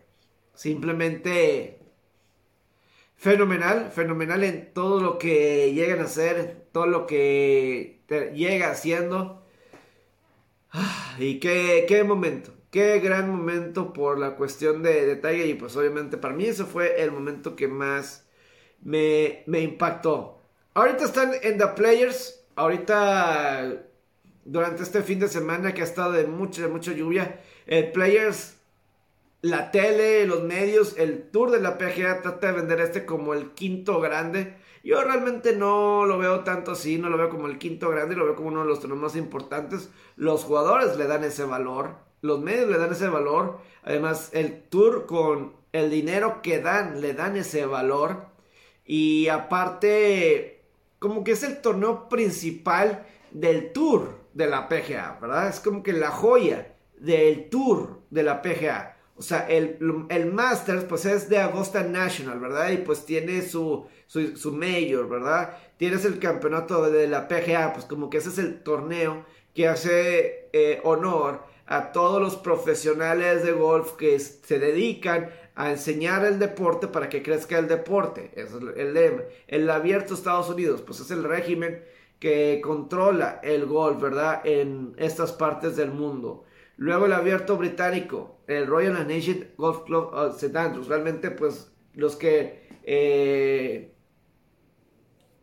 de alguna forma, eh, que decía, como dije ahorita en el de Estados Unidos, que ven y vigilan todo el golf a nivel fuera de Norteamérica, ¿verdad? Todas esas partes simplemente es sensacional lo que eso representa y, y el es como, pero este evento es del tour. Los otros cuatro son parte del torneo, del circuito del tour, pero este realmente es por parte del tour. Entonces, eso es eh, fenomenal, fenomenal. Entonces, eh, pues sí, simplemente eso es lo que se está manejando también. Eh, Jay Monahan, el comisionado del tour de, de, la PGA platicó sobre Phil Mickelson, sobre la situación de él. Y vamos a as we have talked on this channel with our audience in, in recent weeks, as you can probably appreciate, Jay, there's a tremendous amount of disappointment in the comments that, that Phil Mickelson made. And I know that you've said that you will wait until he's ready to speak to you. Is there something you'd like to say to him? No, I think I think he listen. He he has spoken and and he has uh, he's he's asked to step away and to spend time to reflect. And um, when he's ready to talk, we'll talk. But at this point, I want to honor the fact that that's what he's focused on doing. Uh, is focusing on himself, and when the time is right, we'll, we'll talk. Pues ahí están las palabras. Phil Mickelson no está en el campeonato de la PGA y a mí no me gusta el que no esté. Ojalá que estuviera. Yo no creo. Se, se equivocó en sus frases, pero eh, ahorita parece que si dices algo en contra, te tachan y no eres, ya no eres bienvenido, etc. Dicen que no están, no está vetado, no está suspendido ni nada, pero pues a veces se dice que por ahí a veces hacer eso a calladas, que el turno de la PGA no lo gusta hacerlo de forma pública. O sea, para la gente que no sabe, Phil Mickelson hace unas semanas eh, critica al Tour de la PGA y al comisionado de no cuidar bien los intereses de los jugadores, que no les, pueden, no los dejan ganar más dinero de lo que podría. Y Phil Mickelson tratando de quitar eso, cuidar eso, se está aliando con una liga en Arabia Saudita y que eso está generando mucha eh, controversia porque pues lo está organizando el gobierno de Arabia Saudita que pues no son los mejores vistos en cuestiones de derechos humanos, ¿verdad? De que matan a gente por cuestiones, eh, preferencias sexuales, muchas de esas cuestiones, ¿no? Entonces, eh, abogó por un lado para criticar al Tour de la PGA y pues perdió tantos, tantos patrocinadores. Pero bueno, estamos llegando y algo que se me olvidó eh, decir al NHL, pero no lo quiero dejar pasar, así es que lo voy a mencionar aquí rápido. Tienen que ver estos dos tiros que detuvo Andrei Vasilevsky, el portero de Tampa. Mencionaba lo de Tampa ahorita de Vasilevsky, gran portero. Simplemente dos grandes salvadas que tuvo eh, contra los Blacos de Chicago hace una semana. Finalmente, sensacionales. Me lo voy a estar aquí platicando mientras que platico. Uno es eh, pues con el guante y el otro es con el bastón que alcanza, alcanza a, con el bastón eh, desviar, pero con piernas este, completamente haciendo el split. Y pues bueno, ya estoy llegando al final de esta edición de la Pepper Sports Show. Ojalá les guste, ojalá les agrade, lo hago con esfuerzo, con cariño y ojalá que les esté gustando. Eh, pues quédense pendientes, vendrán más episodios de la Pepper Sports. Y aquí nos enfocamos en el deporte y tratamos de que sea algo positivo, eh, informativo en, cuanto pase. Voy a tratar de, instruir cómo son las cosas, ¿verdad? Para los que a lo mejor no conocen ciertos deportes, etcétera. Pero bueno, ya me voy a despedir. Ojalá que tengan una excelente semana. Y pues aquí los espero la próxima semana en The Pepe Sports Show.